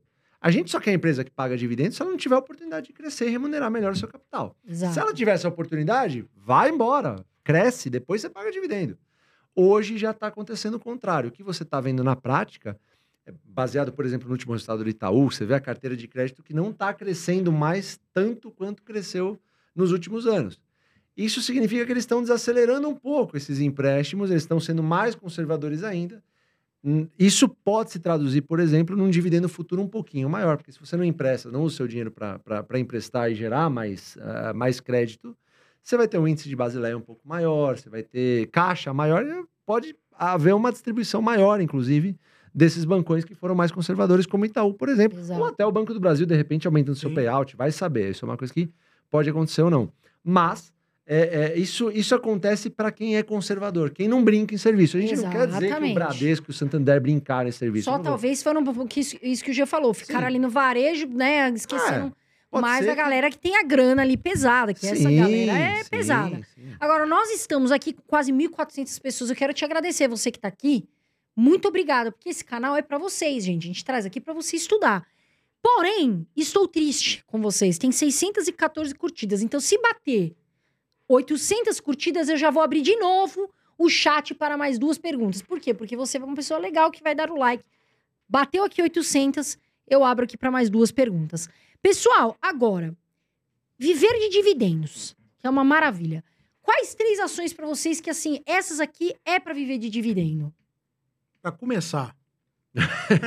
Vai lá, Não, gente. eu acho que você tem. Ser sócio do Não, bar. eu acho que é muito. O maior desafio que a gente tem hoje quando vai escolher uma empresa, eu falei isso com o Fabião, é assim: qual a empresa que vai durar? Talvez essa seja a pergunta que todos nós pensamos, inclusive a gente. Será que a empresa que eu tenho na carteira é uma empresa que vai durar daqui 50 anos? Isso é um grande desafio. E quando a gente olha é, as empresas que duraram, que perpetuaram, são empresas que foram conservadoras. Não são as empresas que deram a porrada, não são as primeiras que adotaram algum tipo de tecnologia e nem são aquelas empresas que mais inovaram. São as empresas que foram conservadoras na gestão e foram devagar e sempre, que é o que a gente está falando aqui, inclusive Sim. com o comportamento de investidor, Sim. né, para replicar isso. Eu gosto, por exemplo, se eu fosse escolher uma empresa, eu gosto muito da Clabin. Eu acho que é, na minha opinião, é a top 3 da bolsa. Até pro iniciante. Começou. É uma empresa cíclica, né? Mas ela é uma empresa cíclica com perfil previdenciário. Talvez ela seja uma, ela é uma exceção Ela é ao uma best. exceção. Ela é uma exceção ao best. Mas ela é uma empresa que é cíclica, mas tem o perfil previdenciário perfeito que caberia. Porque é uma empresa que é fácil de entender o que ela faz. Você consegue ver no seu dia a dia quando você compra uma cervejinha, chega as long necks lá, a caixa que você compra na, na, na Amazon, chega a caixa lá para você, você vê Clabin. É aqueles negócios da Hortifruti que você compra, vê aquela caixa, tá lá Clabin. Então, assim, é um negócio que ele é tangível para o investidor. Eu acho isso legal. Ao contrário de uma energia elétrica. Porque você, pô, tem energia aqui, mas você não pega, você não, você não Sim. toca, né? Mas aqui a gente vê a Clabin, é legal, você explica até pro seu filho. Eu comprei pro meu filho, por exemplo, Clabin. Né? Isso, então, ó, papai, a Clabin que faz isso e tal. Então, assim, é um negócio fácil de explicar. É um negócio que traz uma receita previsível, porque eles têm um hedge, né? Então, apesar de ser um negócio de Dolarizada, commodity né? dolarizado, com altos e baixos, eles têm vários, tem hedge para fazer proteção e precisa sustentar a família para porque tem muita gente que precisa do dividendo que faz parte da, da empresa, da família, né? Então é uma empresa que eu gosto muito, eu acho que ela tem condições aí de durar mais 100, 200, 300 anos junto com o Banco do Brasil. Se eu fosse pegar minhas duas empresas preferidas, seriam as duas, são as que eu mais gosto. E você, eu não Fabiano? falo nem três, porque a terceira já fica difícil. Olha, Carol, eu tenho 19 anos de mercado. E eu espero vir aqui, se você me permitir, daqui a uns Claro, 10 casa é anos. sua, daqui a uns vocês. 10 anos, com essas mesmas sete empresas que eu tenho. Você, você Eu tem a acho- sua carteira ali bem, né? Ela é aquilo. Eu vivo daquelas sete empresas lá e. Banco do Brasil, Taesa. Taesa, Itaúsa, é, é, é, eu nem lembro agora minhas empresas. Semig, Porto Seguro, é, AES. Porque eu acredito tanto no. no- no- assim, eu- olha, eu já fiz tanta cagada no mercado, Carol, se você soubesse. Eu já fiz tanta merda no mercado de capitais. A verdade é, não pode falar merda, acho, né? Pode, que pode, né, Brunão? Aqui é liberado. Não, libera. Liberado, de, Então, libera geral. Não, assim, e das, das piores às melhores, assim, como, por exemplo, tentar especular quando não sabia o que estava fazendo, é, vender uma empresa que subiu, isso já aconteceu várias vezes, então, assim, eu, eu comprava a empresa a 10, vendia a 20, ela ia para 100, isso já aconteceu. Puta, aí dá um peso isso Ah, daí. é, já comprei, Ai, já é, eu ia falar isso, mas eu não quis violento. falar em respeito. Não, mas eu, Ah, eu acabei de falar merda, aí você falou, pode falar. Ai, que Pô, dor. Não, mas isso já aconteceu também. Já aconteceu de eu comprar uma empresa porque o Barsi comprou e eu falei: o que, que eu tô fazendo? Ele é o Barsi, eu não sou o Barsi. Você tá doido? Eu, não, eu nem quero ser, ele é, o, ele é o melhor no que faz, tá bom. Esse é um erro do investidor, é se comparar ao próximo. Quando na verdade a gente não tá jogando um jogo contra o outro. A gente tá jogando um jogo contra você mesmo. No mercado, o teu pior inimigo é É você. você. Falei Exatamente. isso hoje, o seu pior inimigo é você. Exato. Porque se exato. você tá ali, não é pra comparar. Assim, tem. a pessoa vê um patrimônio enorme. De tal pessoa, ela fala, ah, eu quero chegar lá. Tipo, por exemplo, ah, eu quero chegar no primeiro milhão. Uma pergunta que todo mundo Sim, se faz. sim. Eu acho que você tem que se fazer a pergunta, eu quero melhorar de vida. Eu Perfeito. quero ganhar meus 5 mil a mais, meus 10 mil a mais, meus 15 mil a mais. E tá tudo bem. riqueza É ser melhor a cada dia. É Sim. ganhar qualidade de vida todo dia. É ganhar dinheiro, porque ter dinheiro é muito bom todo dia. Sim. Conforto. Enfim, mas é ter um caminho melhor. Ter uma aposentadoria melhor. Não é, ah, quando vem meu primeiro milhão? Que às vezes as pessoas ficam tristes porque elas falam, Sim. mas é um milhão. Porque um milhão é muito dinheiro. Né? O Sim. milhão é. Aí a pessoa fica com aquele número na cabeça. E às vezes ela trava ali. Sabe? Ah, eu não vou investir porque eu nunca vou chegar. Não, você vai investir pouco a pouco para melhorar a tua, tua, tua qualidade de vida. Porque no final da- das contas, o que vale é a gente ter uma boa aposentadoria Sim, no tem, nosso ritmo de vida, tem né? gente que vai, porra, vai ficar feliz da vida com um capital, sei lá, de 500 mil, gerando um dividendo de 4 mil e, sei lá, por mês e vivendo assim, sabendo que vai multiplicar aos pouquinhos e tal. E tá tudo bem, eu não, você não tem que se comparar com ninguém. Então, voltando à pergunta, eu acho que assim, eu tenho sete empresas que elas, elas digamos assim, elas na- trafegam muito bem entre elas em nível de preço. Quando uma tá muito boa, outra tá muito ruim, eu acabo comprando uma. Quando uma tá muito ruim, a outra tá muito boa, enfim. Você consegue é, é, é, transitar por essas empresas aumentando sempre posições nelas, né? E eu tenho elas por vários motivos. Eu espero ficar com essas empresas para o resto da vida, aumentando elas, mas é claro, se houver uma grande oportunidade em outro setor, uma Clabin que caia pra caramba, é que eu exijo um preço bem. né? É, Ele quer começa... um bom, mas um bom barato só. bem barato, coisa que é difícil acontecer, mas pode acontecer. Tudo pode acontecer no mercado. A gente pode ver uma bolsa a 60 mil pontos, Fabião, a 50. Três empresas, você tá enrolando. eu, tenho, eu falei sete, eu vou falar três. Ó, Não, banco, três. Três. Banco do Brasil, Itaúsa e Taesa. Eu acho que essas, essas empresas eu carrego há muitos anos. E engraçado, elas, elas não foram as que deram as porradas e foram as que me fizeram mais felizes de maneira comportamental. Foram as Te manteram mais... mais tranquilo. Eu mais... sempre falo isso. Na, outra vez que eu vim, eu falei, tipo, eu preferia uma Itaúsa do que uma Unipar. Ah, mas a Unipar teria multiplicado, sei lá, por duas mil vezes e a Itaúsa só por 800. Tá, mas a Itaúsa não me deu o transtorno mental que a Unipar me traria, é, como me Exato. trouxe. A Unipar de 2004 a 2015, praticamente assim, pagava péssimos dividendos, era uma empresa que ninguém gostava. E a Itaúsa não, a Itaúsa ela foi devagarinho, aos pouquinhos, tal, você aumentava a posição, ganhava bonificação, que ninguém conta, né? Bonificação, Sim. parece que não existe bonificação, não, não, não, pode contar. Então, é, é, eu acho que são empresas que é, seguem essa linha da estratégia, devagar e sempre, e, e, com tranquilidade. E elas né? resistem, Carol, isso que é legal. O Banco do Brasil, a gente fala, tem mais de 200 anos o Banco do Brasil. 1808. Pois é, passou por pandemia, passou por Collor, Dilma, Lula, Bolsonaro, tudo. Temer, passou o quê? Primeira Guerra, Segunda Guerra. E tá lá. E tá lá. E tá lá. Firme Rock Balboa, total. Né? leva porrada e levanta, leva porrada e levanta. Então, eu acho que, seguindo a estratégia dos 100 anos, quais as empresas dos próximos 100 anos? Cara, eu, eu acho que são essas três para minha, pra minha carteira, não tem a menor dúvida. Agora eu vou fica... abrir aqui o chat para duas perguntas, mas antes, pessoal, eu queria fazer uma pergunta que eu vi em outros podcasts, mas queria saber a opinião de vocês. A gente falou aqui de milhão. O Pablo Marçal fez uma declaração recente, falou que o Luiz Barsi, na opinião dele, é escasso, porque uma pessoa que ganha mais de um milhão de reais e não gasta, enfim, ele acha que, vamos dizer assim, ele disse que, que um milhão de reais por dia não aproveitar isso é uma pessoa que é, é sei lá, que não não vale a pena. Foi isso que ele quis dizer. Uhum. Eu, eu desculpe, perdão, eu não lembro exatamente a fala. Uhum. O que, que, vocês acham dessa fala do Pablo Marçal em relação ao Barsi? Cara, eu, eu, assim, eu respeito o trabalho do Pablo Marçal. Eu acho que ele acaba iluminando algumas pessoas da forma que ele faz. Eu acho legal pra caramba, tem espaço para todo mundo. Mas eu acho um pouco raso a forma como ele analisou o, o, o que ele falou do Barça, porque eh, você tem que avaliar o contexto. O Barça era um engraxate. Aí ele falou, eu não acho admirável, né? Foi isso que, foi isso que ele falou, pessoal, me corrige se eu errei aqui, ó. Eu não Luiz sei. Barça escasso, ele disse, não acho admirável um cara que ganha mais de um milhão de reais por dia e não aproveitar isso. Então, mas é, eu, eu, você não acha, é, aí é uma pergunta que eu faço pra galera do chat, vocês não acham um pouco. Eu, como eu falei, eu respeito Pablo Marçal, a história dele, o Caramba 4. Acho que ele ilumina um monte de pessoas com, com, com as coisas que ele fala, com o que ele faz. Eu acho que o Brasil precisa de mais pessoas, inclusive assim. Não, não vejo o menor problema. Acho que precisa disso. O brasileiro precisa disso, desse cunho empreendedor que ele tem.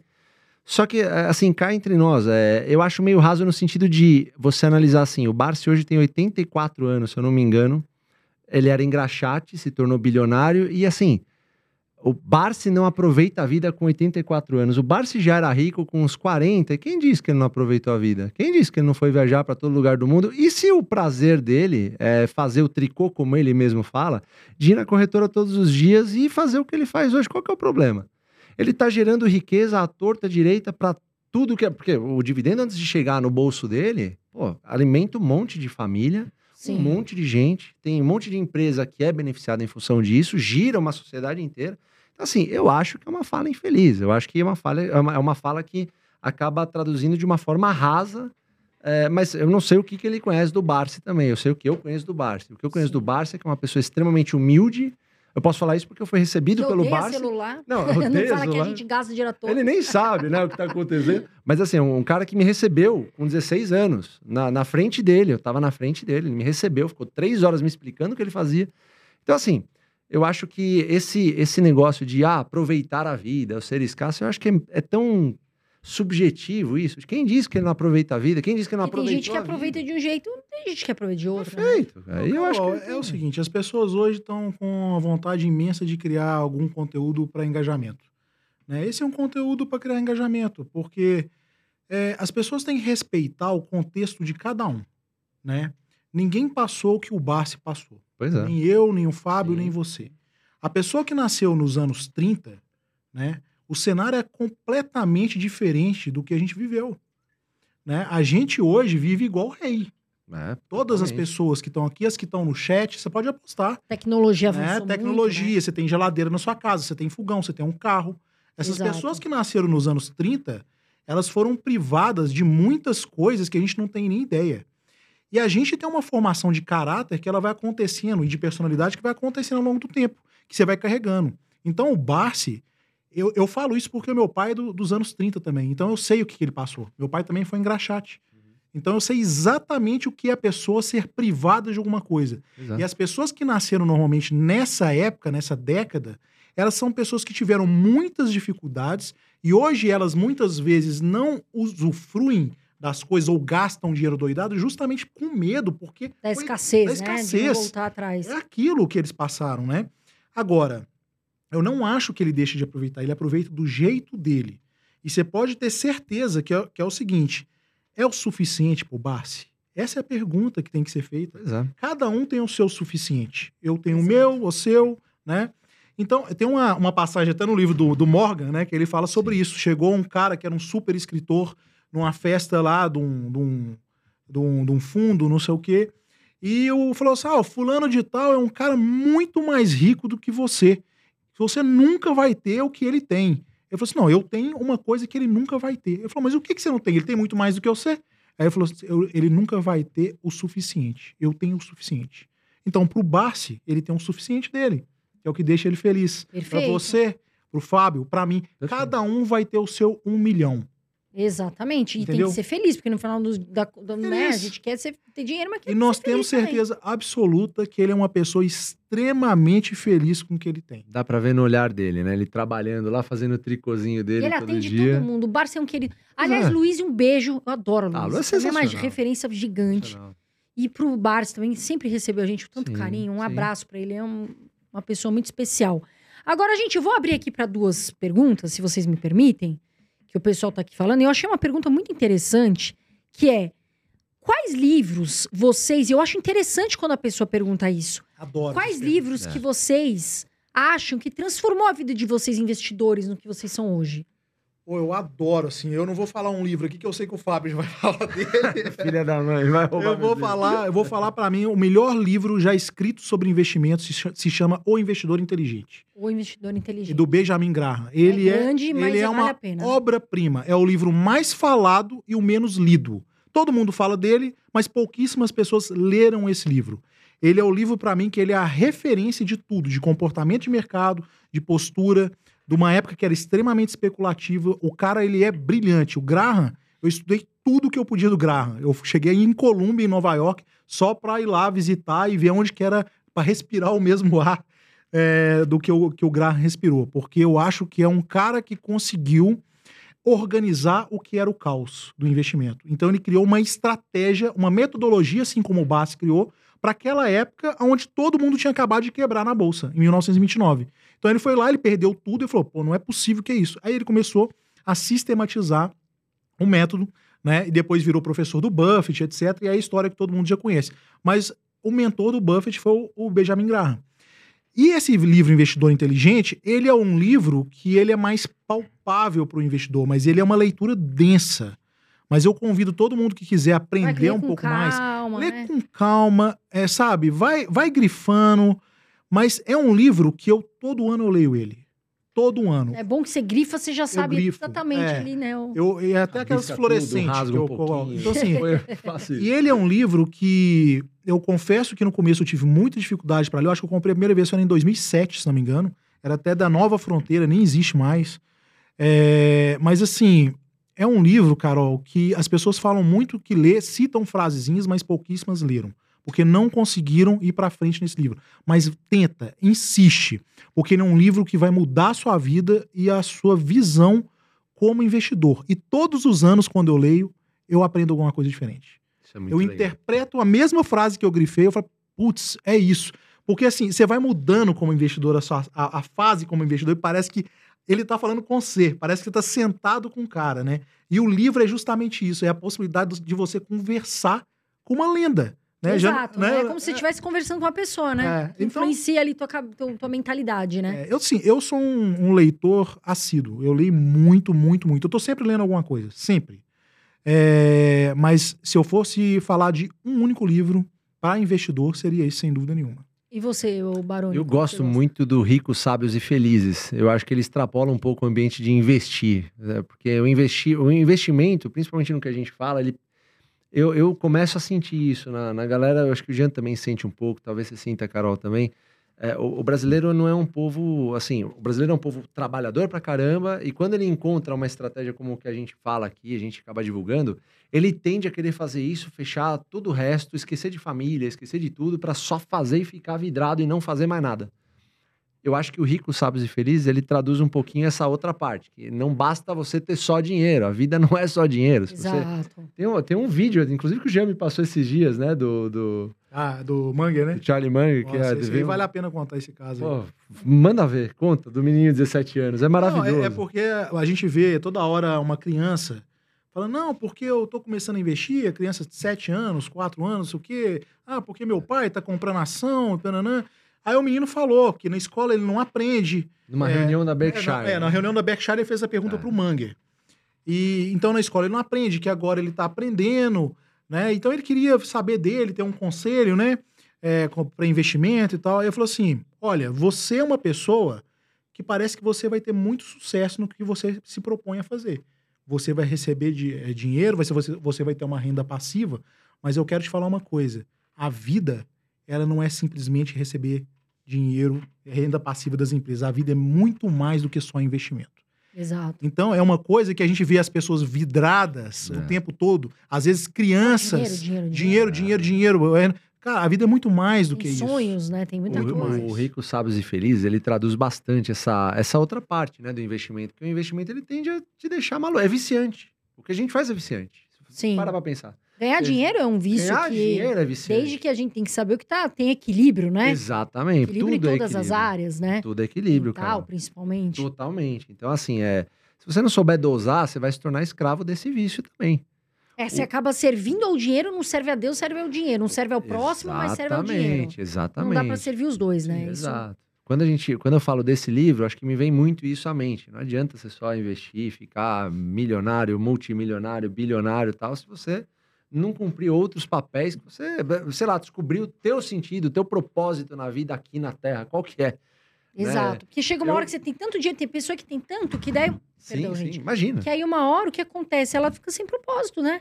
Eu se fiquei assim, eu me encontrei fazendo, assim, né? Carol, em um momento na minha vida. Eu me encontrei assim, falei, pô, puta, o que, que eu tô fazendo aqui? Acho que todo mundo já passou. Todo isso. mundo. Eu descobri o propósito de passar isso pra frente. Eu vou ensinar a galera, porque eu cheguei aqui, tipo, eu consegui eh, vivenciar tudo isso que o Barsi me falou. Porra, e deu certo pra caramba. Agora eu tô num país que a maioria não sabe disso aqui que eu tô fazendo. Então vamos, Exato, vamos, vamos passar ensinar. pra frente. Isso Pra todo mundo ganhar, né? Perfeito. Isso, se todo mundo ganha, e Bolsa de Valores é isso, todo mundo pode ganhar. Pra Carol ganhar, eu não preciso perder. Não é assim que funciona. Eu posso ganhar junto com a Carol, posso ganhar junto com o Jean. Então, isso é a coisa que mais me encanta na Bolsa de Valores. Todo mundo pode ganhar junto. E não é, a gente não tá falando de nenhuma maluquice, de nenhuma, sei lá, nenhum jogo do bicho. Não, a gente E tá olha falando que de a- se associar a boas essa empresas. questão de todo mundo ganha junto é diferente do que é propagado quando você faz o trade. Opa, se um ganhou, quer dizer que o outro, perdeu. Exatamente, exatamente. Então, Aqui assim, a gente fala pra todo mundo ir junto. né? Exatamente. Então, assim, a gente aprendeu um negócio, o AGF, acho que o AGF traduz muito isso, né? A gente aprendeu uma coisa e a gente está disseminando, porque a gente realmente acredita nisso. A gente não. é, não é que a gente começou a viver de dividendos é, depois de lançar o AGF. Não, a gente vivia de dividendos e aí lançamos o AGF. Tiveram a ideia de trazer um conteúdo, né? Para as pessoas aprenderem também de uma forma mais ensinar. simples, uma forma. Exato. E aí a gente né? gera emprego, aí a gente paga imposto, aí a gente ajuda o Brasil, a gente faz o que deve ser feito. Porque tem muita. O Brasil tem muito que começar, né? Pra a gente caramba. tá 1%. Pra Estados caramba. Unidos, mais de 50% na É bolsa. um né? mercado, assim, é um mato alto violento. Então, assim, Acho que o recado, o principal recado para as pessoas, investir é bom pra caramba, assim como cuidar de você mesmo é bom pra caramba, assim como você cuidar da sua família é bom pra caramba, assim como você amar o próximo é bom pra caramba, assim como você acreditar em Deus é bom pra caramba. Tudo, tudo em equilíbrio. Exato. muito Esse difícil equilíbrio esse é muito equilíbrio. importante. Exato. E é, É. difícil, às vezes. É- é- você tenta ser 001% melhor do que o dia anterior. Já é um puta desafio. Exato. né? Em Então- tudo, né? Em tudo. Não, não tô tudo. falando de E ajudar o investimento. próximo mais ainda, porque daí você vai se ajudar também. Ah, cê- É muito bom ajudar Vou lançar uma. Vou lançar. Agora eu vou ferrar com o chat também. Vou, vou Pode ferrar falar, com o chat fala que aqui. o pessoal tá animado. Sabe o que eu queria que vocês fizessem aqui? Quando vocês recebessem o próximo dividendo, experimenta doar 5% do dividendo para alguém, para uma casa de caridade, uma coisa. Experimenta fazer isso para você. Ajudar ver. uma pessoa que vocês Ajuda o é próximo com dividendo, porque o dividendo é fruto disso, cara. Quando você tá recebendo dividendo, você tá achando que, pô, ah, é um dinheiro que veio do nada, é renda passiva. Pro dividendo chegar no teu bolso, cara, é muita família trabalhando, muita dona de casa sendo, porra, trabalhando, marido ali, é, o filho trabalhando, estagiário, um monte de imposto que é pago pro governo que pega esse imposto e enfia sabe-se lá onde, porque não são nas estradas, os hospitais são péssimos no Brasil. E o caminho que a gente está dando aqui dos investimentos é uma forma da gente contra-atacar. Quanto Exato. mais gente souber do que a gente está falando aqui, melhor esse país vai ser. Eu não quero viver num país que é uma porcaria. Eu falo, eu sempre falo isso. Nós viemos para cá para servir a Deus, para servir ao próximo, não para servir ao dinheiro. Não dá para servir o dinheiro e esquecer do, do que a gente vê e sabe da Bíblia. Então, quando você serve ao próximo, você vai perceber que as outras coisas, a prosperidade chegará em você. E isso, pessoal, assim, até saindo do- só da questão de dinheiro, aqui entrando até numa questão de da gente saber ajudar as pessoas, da gente saber servir o próximo de verdade, que isso faz muita diferença no- na nossa vida. Agora, eu vou voltar aqui para uma pergunta. Gabriel, tô te vendo, meu amor. Um beijão para você, tá? Ele tá me perguntando aqui sobre o que vocês acham de caixa seguridade. Ele já me perguntou umas três vezes. Desculpa, Gabriel. O que, que vocês acham? Ah, a Caixa Seguridade é uma empresa que entra naquele crivo, né? Não tem histórico. Então, o IPO é recente. Assim como várias empresas do governo têm um mato alto para cortar, eles vêm fazendo um trabalho legal. Parece que vai mudar a política para trimestral agora. Né? Te- esteve esquecida bastante tempo, 8 reais, R$ reais, né? Ficou bastante tempo nesse patamar. Mas é uma empresa que eu não tenho, Carol. Eu, a- eu, eu, eu prefiro chegar atrasado. Eu, eu gosto de, Esperar mais, de né? Gosto do histórico, eu acho que isso é fundamental. Não tem problema. Uma hora volta, uma hora cai, é, porque preciso ter as coisas mais claras, sabe? Eu sei que o Barça estava comprando agora, o Barça comprou, Caixa Seguridade, ele falou, mas eu. É o que o Fabião falou, a gente não. Nem sempre a gente faz a mesma coisa, Pois é. né? São momentos diferentes, então é até bom esse exemplo. Você, por exemplo, Ba- prefere esperar um pouco. Prefiro esperar. Então, assim, a gente não faz o que o Barça faz. Cada um está num momento diferente. O Barça vende Né? Itaúsa, eu não É. vendo Itaúsa. Sim. Aí a galera fala, ah, mas Exato. ele não pratica a mesma. Tem é exatamente a mesma filosofia em tempos diferentes. É simples assim. Estratégias diferentes também. Ah, os por que não? Alguma, alguma variante lá, a gente vai ter. Agora, você pega o contexto do Barça, tinha pouquíssima Itaúsa já e tinha um, um gran- uma grande posição em Banco do Brasil e Santander. Para ele não fez sentido manter Itaúsa. Para mim já não. Itaúsa eu tô construindo desde 2004. Não vou Uhum. largar, não vou falar ah, tchau agora, não vou. É diferente. Só que são. Aí que tá, são contextos diferentes. Então, a, gente vai ter, eu, Felipe, a Lu, o Jean, o Barça, nós temos carteiras diferentes. Em tempos diferentes. Eu tenho Porto Seguro, o Jean tem Porto Seguro, a Lu e o Felipe não tem, o Barça acho que não tem Porto Seguro também. Mas tem o, o Barça tem Caixa de Seguridade. Eu, eu prefiro também, acho que beber Seguridade nesse Aí você momento. também não, não. No seu Não. caso, a Caixa Seguridade, você também não tem. Também não tenho. Assim, eu preferia. Eu prefiro o Banco do Brasil Seguridade, a BB Seguridade, pelo fato de ter um histórico maior, né? Já de, de resultados, já ter uma distribuição assim, bem frequente. É de seis em seis meses, beleza, mas eu acho que ambas são subpenetrados. O setor de seguro aqui no Brasil é um setor muito subpenetrado, tem muita coisa para crescer ainda.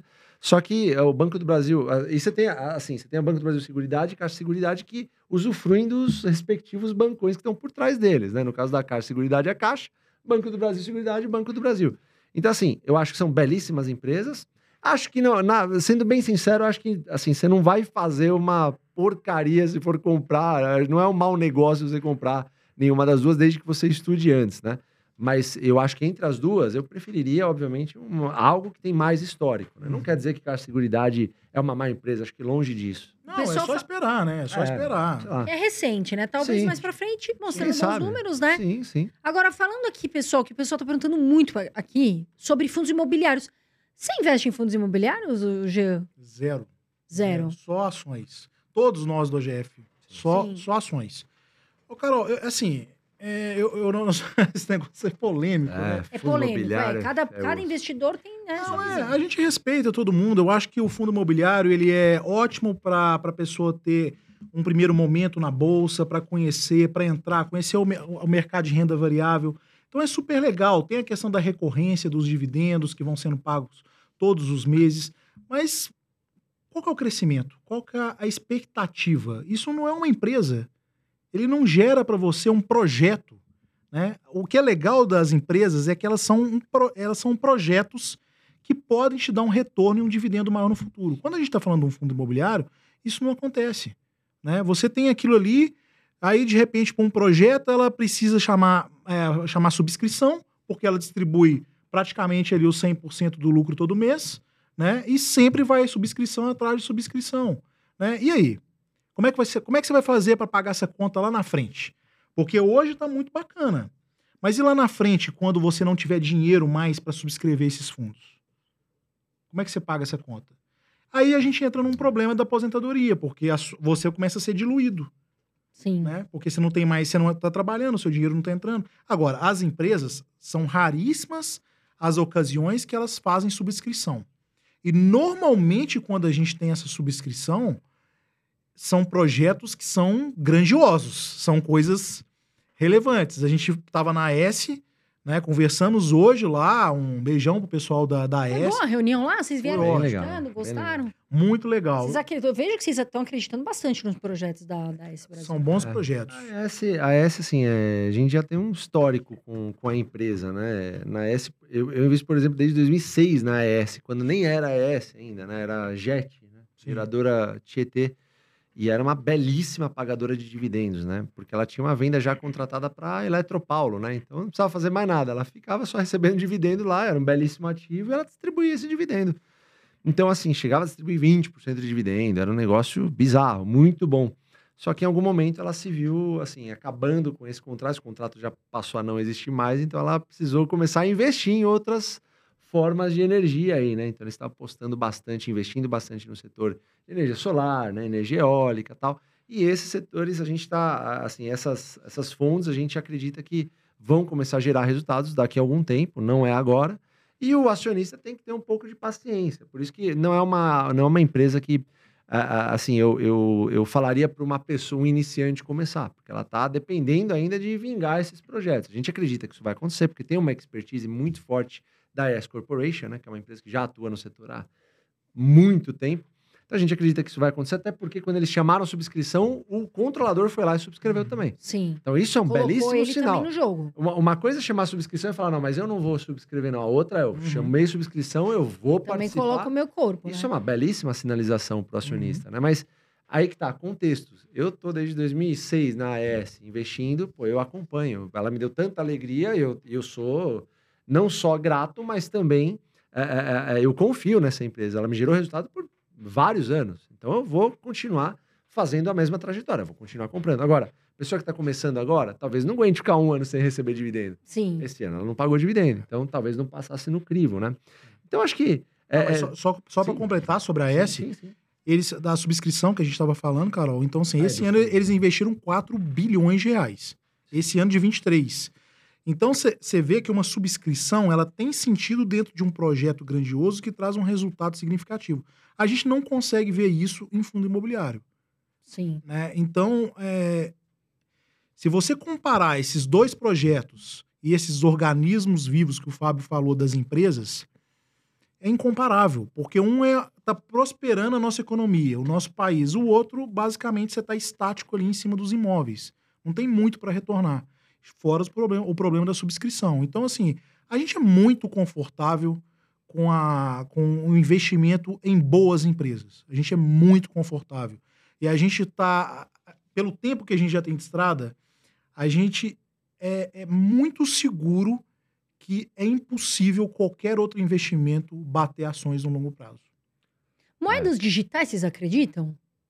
Não. Olha, eu não acredito em moedas digitais, mas assim, eu re... aí que tá, a gente respeita todo tipo de Todo investidor. tipo de filosofia, né? O cara quer investir em fundo Você imobiliário. é o Fábio, né? Sim, é, é o AGF. Todo, todos nós acreditamos nisso. Não é porque você investe em fundo imobiliário que você está errado, ou moedas digitais que você está errado. Eu acho que não tem, não tem muito a ver. Eu acho que a gente tem que combater extremismos, na verdade. Então, esses dias chegou um seguidor para mim e falou assim: pô, um dia, olha, olha onde chega a- o negócio. Um dia você vai ver que as moedas digitais vão dominar o mercado e todas as suas empresas vão à falência. Aí eu falei, pô, reza para que isso não aconteça, porque daí você não vai conseguir minerar, porque eu tenho empresa de energia também. E Não dá pra. É, meio loucura. Podia ser o contrário. Tomara que dê certo tudo e todo mundo ganhe. Mas né? tomara que tua moeda digital dê certo e, sei lá, se virar tudo moeda digital, vou começar a receber dividendo em moeda digital também, imagino, né? Sim. A questão é que, assim, é, o- esse extremismo, é, a gente é completamente contra. Então, assim, se você se sente confortável em investir em fundo imobiliário, cara, investe em fundo imobiliário. Ninguém tá, Tá aqui. tudo certo. Tá tudo certo. Porque, até porque o dinheiro é teu, né? A decisão é Sim. tua. Não é porque a gente acredita numa coisa. A gente fala o que, o que a, a nossa O que a gente experiência, fala. né? O que a gente é, faz. É, o que a gente faz. Então, assim, a gente tá defendendo uma coisa aqui, se É. você chegar pra gente e falar, investe em fundo imobiliário, eu falo, pô, eu tô há 19 anos investindo em ação, eu vou investir em fundo imobiliário, não faz muito sentido. Agora, eu, esse negócio do fundo imobiliário, eu, eu, eu- quando eu comecei a parar pra pensar, eu, eu sempre pego o exemplo do Banco do Brasil. Você pega o Banco do Brasil, ele tá pa- pagando hoje, no dia que a gente tá falando aqui, cerca de 10% em dividendos, dando um payout de 40%. Então você fala, pô, peraí. E se ele pegasse, ao invés de 40% de payout, de payout, desse 100% de payout? Pô, provavelmente ia ser, provavelmente não ia ser bem mais do que 20% de dividendos que você ia receber. Sim. Mas por que ele tá te pagando 40%? Porque ele tá reinvestindo os outros 60% nele. Pra crescer mais? Para crescer ainda mais, para gerar. um- Não é à toa que você tem dividend, dividend yield cada vez maiores no mercado de ações, em boas empresas, obviamente. Aí você pega um fundo imobiliário que, pô, ele pega 95% do lucro e distribui para acionista. Você vai crescer? Vai. Se você pegar tudo isso e reinvestir, você vai ter mais cotas e vai acabar tendo mais crescimento. Depende do projeto que você vai investir. Então, assim, eu prefiro um banco que faça isso que eu falei. Pega um payout de 40 e paga a mesma coisa do que um fundo imobiliário, ou praticamente parecido, né? Os mesmos 10%, só que numa periodicidade de 7 vezes em 12 meses no ano, sete, em 7 meses ela vai te pagar dividendo. O fundo imobiliário chama muito atenção porque paga mensalmente. Sim. Então o brasileiro tem medo, Aquela né? renda passiva, né? Exato. E eu não tenho nada contra isso. A gente não tem nada contra isso. Pode investir em fundo imobiliário, mas saiba que são assim coisas completamente diferentes. Às vezes as pessoas falam assim, não, mas eu não entendo. É, é- cara, é perceptível, é muito mais fácil você avaliar um imóvel. O brasileiro Muito. fala, puta, tá lá o imóvel, tô vendo, é, É. tangível, sabe? Mas você pega, pô, então você quer avaliar um banco? Dá uma olhada nas agências que tem do, do Brasil aí também, ou do Itaú, sei lá. Você também vai conseguir é, avaliar. Então, eu acho que a gente tem que ser contra extremismos. Quer investir no fundo imobiliário? Investe. Quer investir no. O que a gente está falando aqui na GF é que ações realmente garantem o futuro, não é só a marca, é porque a gente passou por isso, vivenciou isso, e temos um estudo de caso que é o Barça, que está desde quando a bolsa abriu praticamente, está fazendo isso e deu certo. Então a gente está se inspirando no que foi o Barça para fazer a nossa jornada. A gente já teve a nossa jornada até agora, deu muito certo. Então, é, mas, de novo, sem extremismos. Quer ter moeda digital? Tenha, beleza. O, o importante é saber explicar também. É, você também tem uma carteira que você tem uma estratégia, é. que você saiba o que, o que é aquele ativo, por que, que você tem aquele ativo. Não dá para uma pessoa virar para você e falar, como é que é sua carteira? Ah, é assim, assim. Tá, mas por quê? Qual é o a- o ativo? Qual é o fundamento? E a pessoa não sabe. Aí sua carteira tá errada. Então você tem que sentar e falar, olha, minha carteira tem essa estratégia, tem esse ativo por isso, tem tanto desse ativo por isso, porque senão você pode começar de novo, começa do zero. Eu fico, me, tá eu fico me perguntando uma coisa, eh, que é assim, o Bitcoin, eu não sei quanto tá agora, eh, deve estar uns 40 mil dólares, eu não, eu não acompanho, por aí. Por aí. tiver 40 mil dólares um Bitcoin, se ele cair para 20, você vai comprar mais? Eu- aí eu imagino que as pessoas fãs das moedas digitais vão falar: nossa, eu vou encher o carrinho. Se cair para 10, você vai comprar mais? Eu acho que ela já vai começar a cambalear e falar: vou comprar, mas com aquele medinho. Aí eu falo: e se cair para 5, você vai comprar mais? E eu vou nisso até 1, porque pode acontecer. Já aconteceu com grandes empresas, caiu 80% numa crise. Eu vivi, Sim. eu vivi 2008, eu sei que isso aconteceu. Então, numa empresa que você sabe o que faz, você sabe o produto, você sabe o serviço, você vai querer comprar mais. Eu, eu, quis comprar mais. Isso já aconteceu com empresas da minha carteira. No Bitcoin, que é um negócio novo, relativamente novo, Será que você vai ter esse punch? É 42.670. eu vi aqui. 42 mil. Sei, sei lá, vai diminuindo pra até chegar um. O cara, sei lá, bateu 15 mil, o cara comprou tudo que ele tinha, vendo a e aí bateu 7 mil, sabe? É, é isso que fica na minha cabeça. Será que ele vai ter tanta confiança em continuar defendendo a tese dele, botando o dinheiro da vida dele no Bitcoin? Porque eu coloco o É dinheiro isso da que, minha a, que vida o no banco. investidor tem que se fazer, né, Gê? A É pergunta isso, é, É isso. o que eu tô fazendo? Eu realmente tô disposto a colocar o meu corpo, a minha pele em risco e saber? Acho que isso é o mais importante. Dormir É tranquilo, né? Dormir Total. tranquilo. Pessoal, olha só, eu quero falar pra vocês, criaturas maravilhosas, darem um like, porque eu tô de olho, sempre tô de olho. Aqui, sabe o que a gente faz? A gente reúne um time depois, até o Bruno ficar aí com a gente, pra gente ver os comentários e curtidas, e a gente vê tudo. Então, galera, de verdade, vocês ajudam bastante o nosso canal. A gente vem aqui, sabe, a gente traz os convidados, pegar, sabe, eles assim na correria e outros convidados pra trazer conteúdo pra vocês. Então, se vocês puderem dar o like, a gente fica muito feliz e conta muito com isso. Bom, nós temos um último quadro aqui. O Jean, como ele nunca veio, vou explicar pra ele. Manda, manda ver. É assim, é, a- é tipo assim, Ferrou, Jean. exemplo, Anitta ou Tiaguinho. Aí você tem que falar um dos dois. Por exemplo, entendeu? Caralho. Rock ou MPB. Aí você fala um dos dois, só pode falar um. Não tem A, B, C. Não. Aqui o, o, o Barone não foge. De vez em quando dá umas vou, não, de vez em quando dá umas escorregadas, mas é raro. É raro isso acontecer. Vamos lá, então eu vou fazer. Vocês podem também ter opiniões diferentes. Claro, não tem lógico. problema nenhum. Tá bom, gente? Vamos lá. Ping-pong de hoje. Banco do Brasil ou Bradesco? Ah, esse é fácil. Banco Brasil. É, Banco do Brasil. Banco Itaú ou Banco Bradesco? Itaú. Tauzeira. Taesa ou AS Brasil? Taesa. Ixi. É, tá, é. Olha Ah, lá, lá, lá, lá, lá, lá. hoje a S. AS hoje. Porto Seguro ou BB Seguridade? Porto Seguro. Hoje bebê seguridade. Não, hoje não, tô falando no geral, né? No geral, Porto Seguro. É, no geral, hoje. Não, peraí, vocês Não, peraí, peraí. Vamos voltar, volta tudo. É hoje ou no geral? Eu pensei que era uma, uma empresa geral. pra escolher, no geral. geral. Não é, Geral, não é geral. cotação, não é. É, não, é no geral. Então volta. Taesa na outra, bebê Taesa Vamos dar uma nova chance. Taesa ou AS Brasil? Taesa. Taesa. BB Seguridade ou Caixa Seguridade? BB Seguridade. Bebê. Porto Seguro ou BB Seguridade? Porto Seguro. Putz, Porto. Ou Taurus? Putz. Aí começa, né? Começou os fumos, né, Carol? É, fogo. aí tem uma hora que vem, não tem jeito. Vamos ver aqui, Fabião. Ah, eu iria. Eu, eu acho que eu iria em IRB. Cara, eu, eu não investi em nenhuma das duas, mas Nenhuma. eu, mas eu vou de Taurus. Eu acho Taurus que... e IRB. É.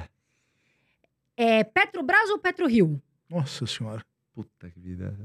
Caramba, hein? Ah, tá, Carol, é complicado. Eu vou de Petrobras. mano. Ah, eu vou de Petro-Rio.